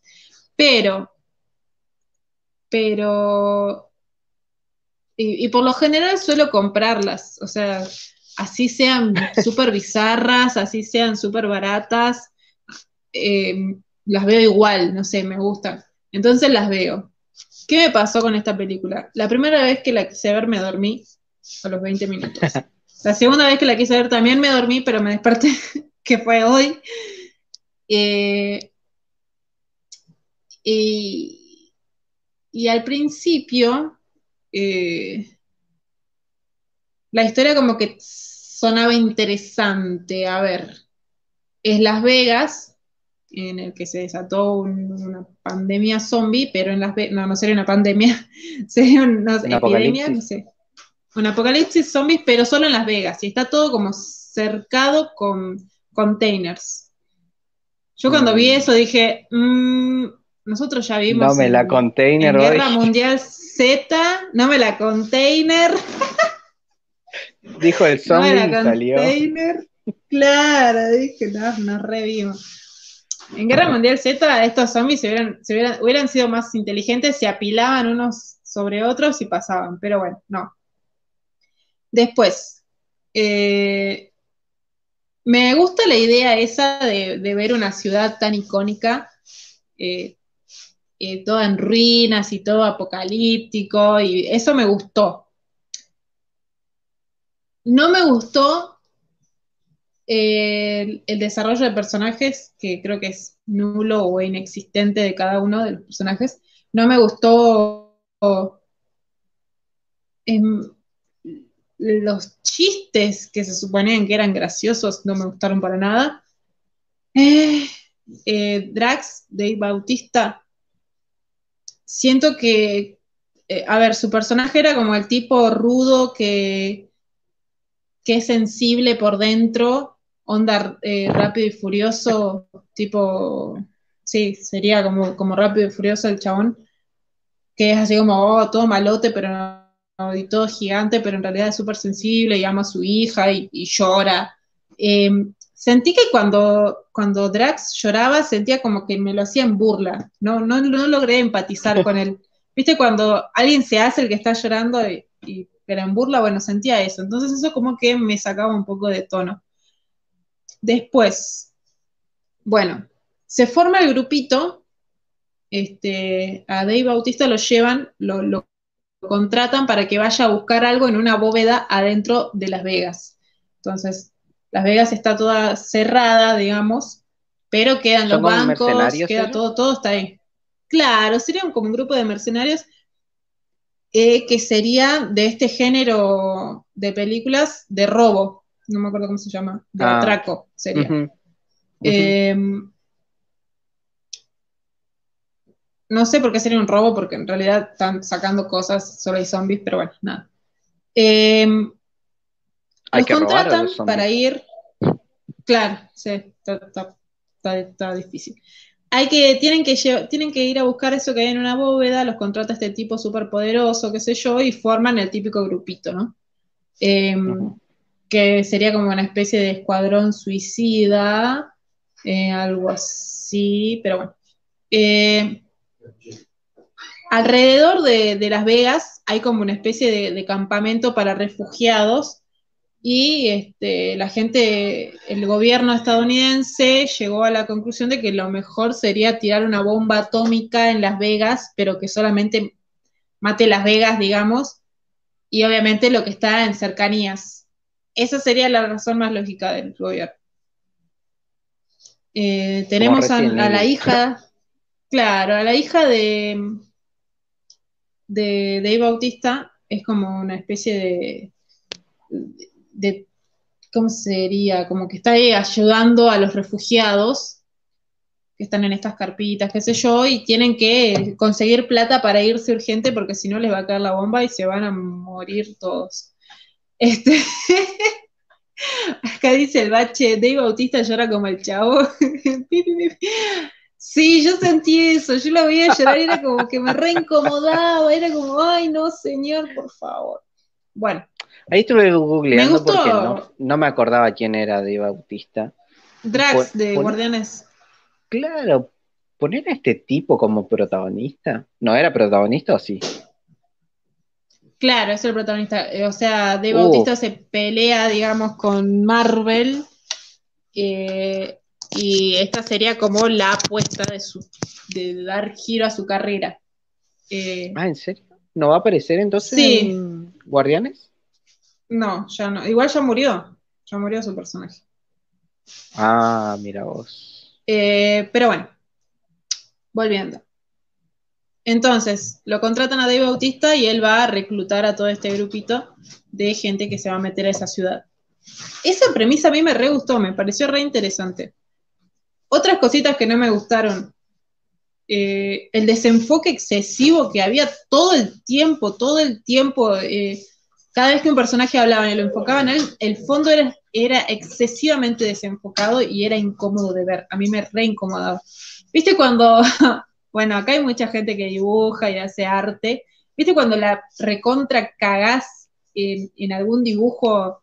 O, bueno, para Andrea que hace tartas, cuando la recontra cagás y pones, no sé, una capa de pintura o le agregás así un poquito de granulado, un poquito de una nubecita, le voy a agregar humo para tapar esta pierna que me salió rechingueada.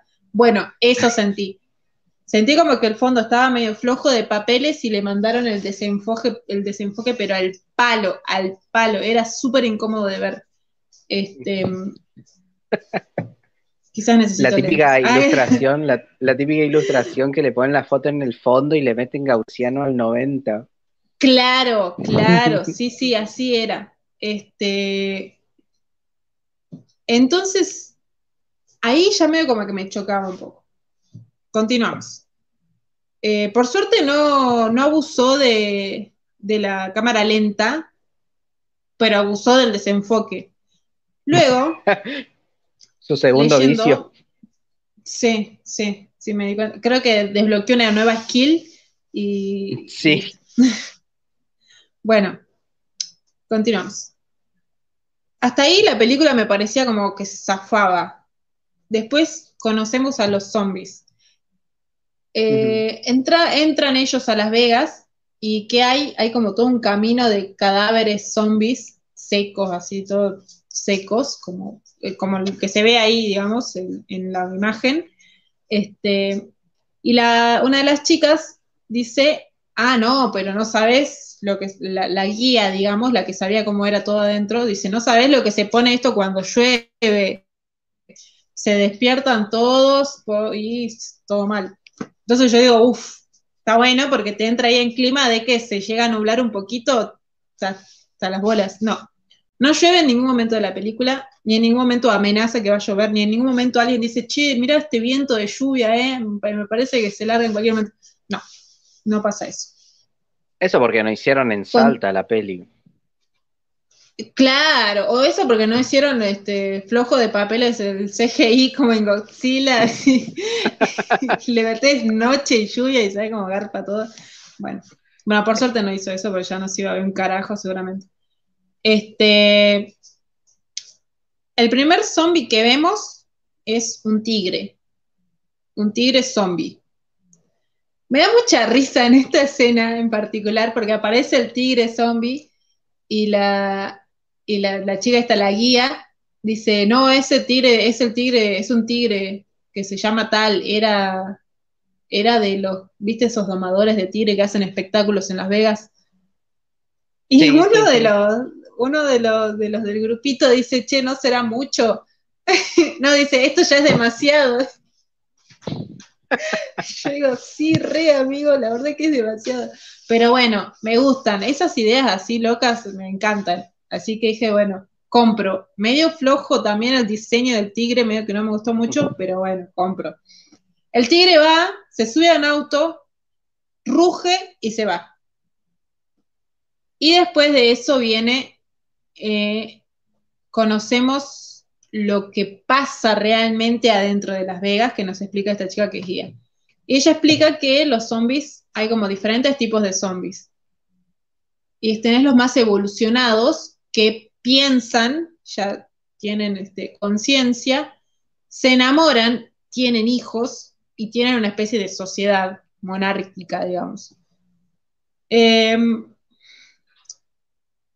bueno, esa idea medio que me costó, porque me, me cuesta, el género zombie te da la, la, posibilidad de que te expandas y hagas zombie, no sé, lo que quieras, una silla zombie, qué sé yo, y bueno, qué sé yo, el género es así, es bizarro de alguna forma. Pero esto ya es como que le quita un poco el, no sé, no, no, sé, porque encima son súper super conscientes, lo único que les faltaba era hablar. Entonces ya era como ah. demasiada conciencia, ¿entendés? Eh, el trato que, ella hace, la, guía, es entregarle a uno vivo para que se lo coma, para que se lo lleve, en realidad no se los coman, los convierten, o sea, hasta ese nivel de conciencia tienen, ¿no? De que no se comen a los humanos, se los convierten para que sean más. Bueno. Se los llevan, se ¿son llevan católicos o qué onda? ¿Cómo? ¿Son de alguna religión o qué? Y sí, es una especie de secta. A mí me pareció una especie ¿Pero cómo convierten? ¿Cómo lo convierten? Se lo muerden. este folleto. Ah, ah, bien. Claro. Pero ¿y por qué no lo muerden en el acto? O, o los que están ellos tienen como un edificio, claro. Tienen como un edificio donde viven los zombies, digamos, que antes solía ser un casino, no sé qué mierda. Y se los llevan ahí y ahí los muerden y lo convierten, qué sé yo. Bueno. Yo dije, bueno. Pero por eso, ¿no cualquier zombie es el que le puede convertir? Claro, no, o sea, si te muerde un zombie que no es consciente, digamos, un zombie normie, sos, te, te convertís en un zombie normie. Si te muerde uno de estos que son más inteligentes, ya te convertís en uno de esos. No me preguntes ah. más porque el argumento tiene agujeros por todos lados. Así que si te pones a analizar es como mm, raro por todos lados. Bueno, continúan y se van muriendo, uno por uno se van muriendo. Este, todo, todo, todo lo, las coreografías, digamos, la verdad que no me gustaron tantos, este, y ahí ya medio que me empezó a chocar, digamos. El diseño de los zombies tampoco me gustó tanto, prefiero los de las primeras temporadas de Walking Dead. me gustan más eso, y eso que están con menos presupuesto. Y el problema de este tipo de películas, a mí, a mí lo que me gusta de las, de las películas de zombies es que tenés la posibilidad de hacer una película más tirando al terror, más de suspenso, más que te ponga nervioso y que todo el tiempo esté ahí como la tensión, y otra que es hacer una de comedia y que se vaya más a lo bizarro y qué sé yo, como Zombieland, como ese tipo de películas que también están buenas, también me encantan. El problema de este es que se ubica justo en el medio. No llega a ser muy graciosa, no llega a ser graciosa, tiene la intención de serlo, pero no llega a serlo, y no llega a ser tampoco tan tensa, digamos. Entonces quedó ahí en el medio. Eh, el final es abierto, el final da toda, oh. sí, da toda, toda, toda la, la, idea de que va a haber una segunda película y creo que leí por ahí de que sí va a haber una segunda película. Ahora, cosas que había que habían en la película que, que por lo que yo te digo que no era necesario meter todo en una sola. Una era que mm, hay una parte en el que hay zombies, tipo estos zombies todos secos, con la misma ropa de los protagonistas. Entonces ahí tenía como una especie de gusano temporal, digamos. Y después hay otra parte en el que le disparan a un zombie y es un robot y se ve así como partes robóticas. Pero no bueno, con eso. no, no, no, no, no desarrollan nada. Hay eh, una parte en la que cuando, cuando ven estos, estos tipos con toda la misma ropa, como que un chabón se pone así a flashearla, pero nada más. Como que te tira ahí la posibilidad de que haya algo, no sé, en la isla de los, en Las Vegas, algo así. Pero bueno. La verdad que, que no, no sé, me fue re difícil verla, me fue re difícil verla, me fue pesada de verla, que encima dura dos horas y media. Y, y, no salió Snyder Cut. Ay, no, por Dios, ya no sé, la serie demasiado. Yo creo que es, sí, capaz que sí, dura ocho horas la, cat de esta. Pero bueno. Porque encima es la fusión, la fusión de dos entes para sacar una baratija. Porque el Snyder juntándose con Netflix. Y, tipo, Netflix es. Pero Netflix tiene buenas, eh, tiene buenas producciones. Esto podría. A mí me gusta la idea esa de que haya una ciudad súper famosa, eh, toda sitiada y con toda llena de zombies. Está re bueno. Podrían haber, podría haber sido por algo más simple, más directo, más sencillo y podría haber funcionado porque porque sí, digamos, igual yo creo que el problema de Snyder en, este caso y en muchos otros casos es que quiere hacer todo. Cuando él justamente acá, acá decía Projector hizo, primero Sangre Primitiva decía, la dirección parece estudiante de fotografía de primero, y Proyecto le respondía la fotografía, el guion y la dirección es de Snyder en esta película. Que aclaró que es malo en todo. o que hacer todo al mismo tiempo no sale bien. Cuando hizo, cuando hizo El Amanecer de los Muertos, la remake, lo hizo con James Gunn. Y la película tiene otra, tiene otro, otra frescura, tiene la banda sonora, tiene, como otra cosa ahí que te lleva, te, lleva en el ritmo, digamos. Pero esta es súper, súper densa, digamos, me, fue re difícil verla, la verdad me fue re difícil verla. Este, y todo este, toda esta secta de zombies que podría haber funcionado quizás si la, no sé, no, sé si la hubiera desarrollado de, otra forma, digamos. Porque ponele, diferentes tipos de zombies hay en muchísimas películas, en, los videojuegos sobre todo, digamos. Siempre tenés así como diferentes categorías y que varían de forma flashera, qué sé yo, a uno le salió una deformación en el brazo y ahora tiene una pierna en el brazo porque hizo tal cosa, se cayó a un pozo radiactivo. Y está bueno, lo compras, porque llega, llega a ser bizarro y, bueno, lo compras.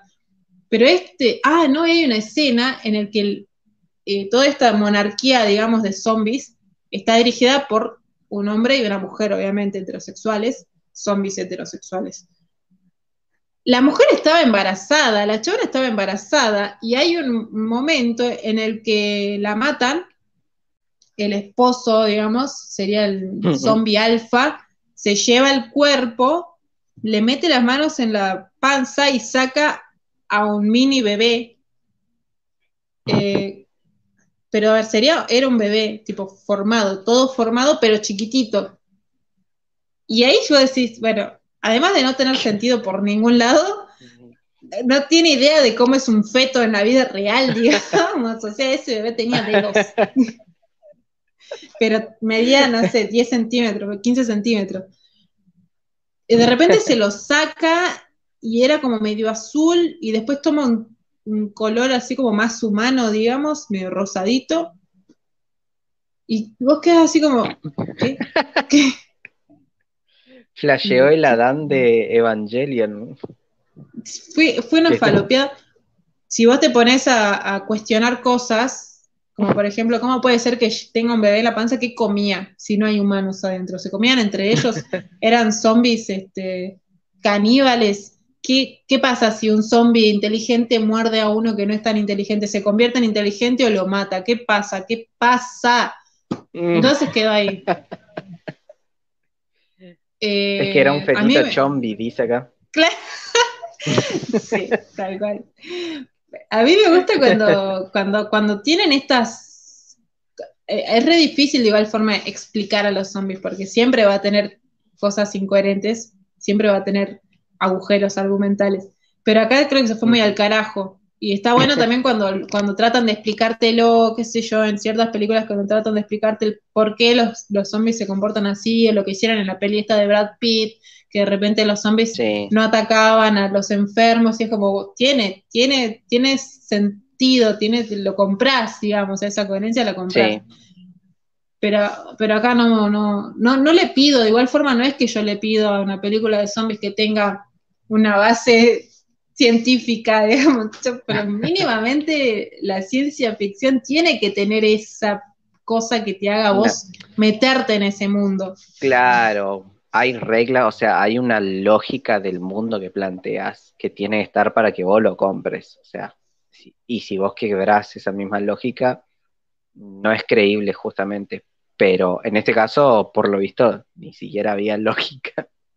Claro, entonces, entonces eso, qué sé yo. Igual, de igual forma vi mucha gente que le re gustó, mucha gente que le gustó. Eh, excepto al Eulogio que la odió porque odia a Snyder, pero bueno, en fin. claro. Pero bueno, eh, cabe destacar, si es que quieren saber un poquito más de esto, no bastándose con hacer esta película, salió también un documental en Netflix de cómo hizo esta película, como si esto hubiese sido una joya maestra en donde vos decís, sí, sí, sí, sí. Quiero saber cómo se hizo esta proecia, esta proeza, que decís. Sí. encima, encima hay algo, Snyder de igual forma a mí es, no es un tipo que me cae mal, es un tipo que me da un toque de pena porque siento que tiene muy mala suerte y que le viven pasando cosas malas, digamos. Lo, lo que pasó acá, que en un momento dije como. Snyder está remil meado por un dinosaurio, fue que al elenco, en el elenco original había un chabón que cuando la película ya estaba en postproducción, le salieron un montón de denuncias por abuso y estaba remil canceladísimo entonces lo tuvieron que borrar con CGI en toda la edición y agregar a oh. una, a una, a una, la que sería la, que pilotea el helicóptero para escapar de esa ciudad, oh. este, la agregaron a ella también.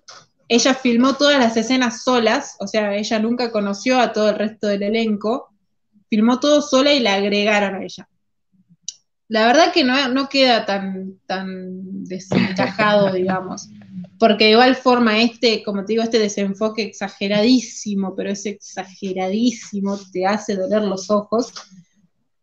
Es como, bueno, nada, no, no, no, no, no, te, no te das cuenta, la verdad, que está así como todo recortado y pegado yo cuando me enteré eso medio que me dio un poco de pena, es como, uh, loco, este chabón todo le salen mal, siempre le sale mal. Este, digo, bueno, pero bueno, me imagino, igual más pena me da la gente que tuvo que hacer esa edición y ese recorte por todos lados. Qué dolor de huevo, por favor. Eh, estaba por ver el documental ese de Netflix para ver si contaban o si hablaban algo de eso, pero vi dos minutos y dije, no, chao. ah, la mierda. Bien, bien.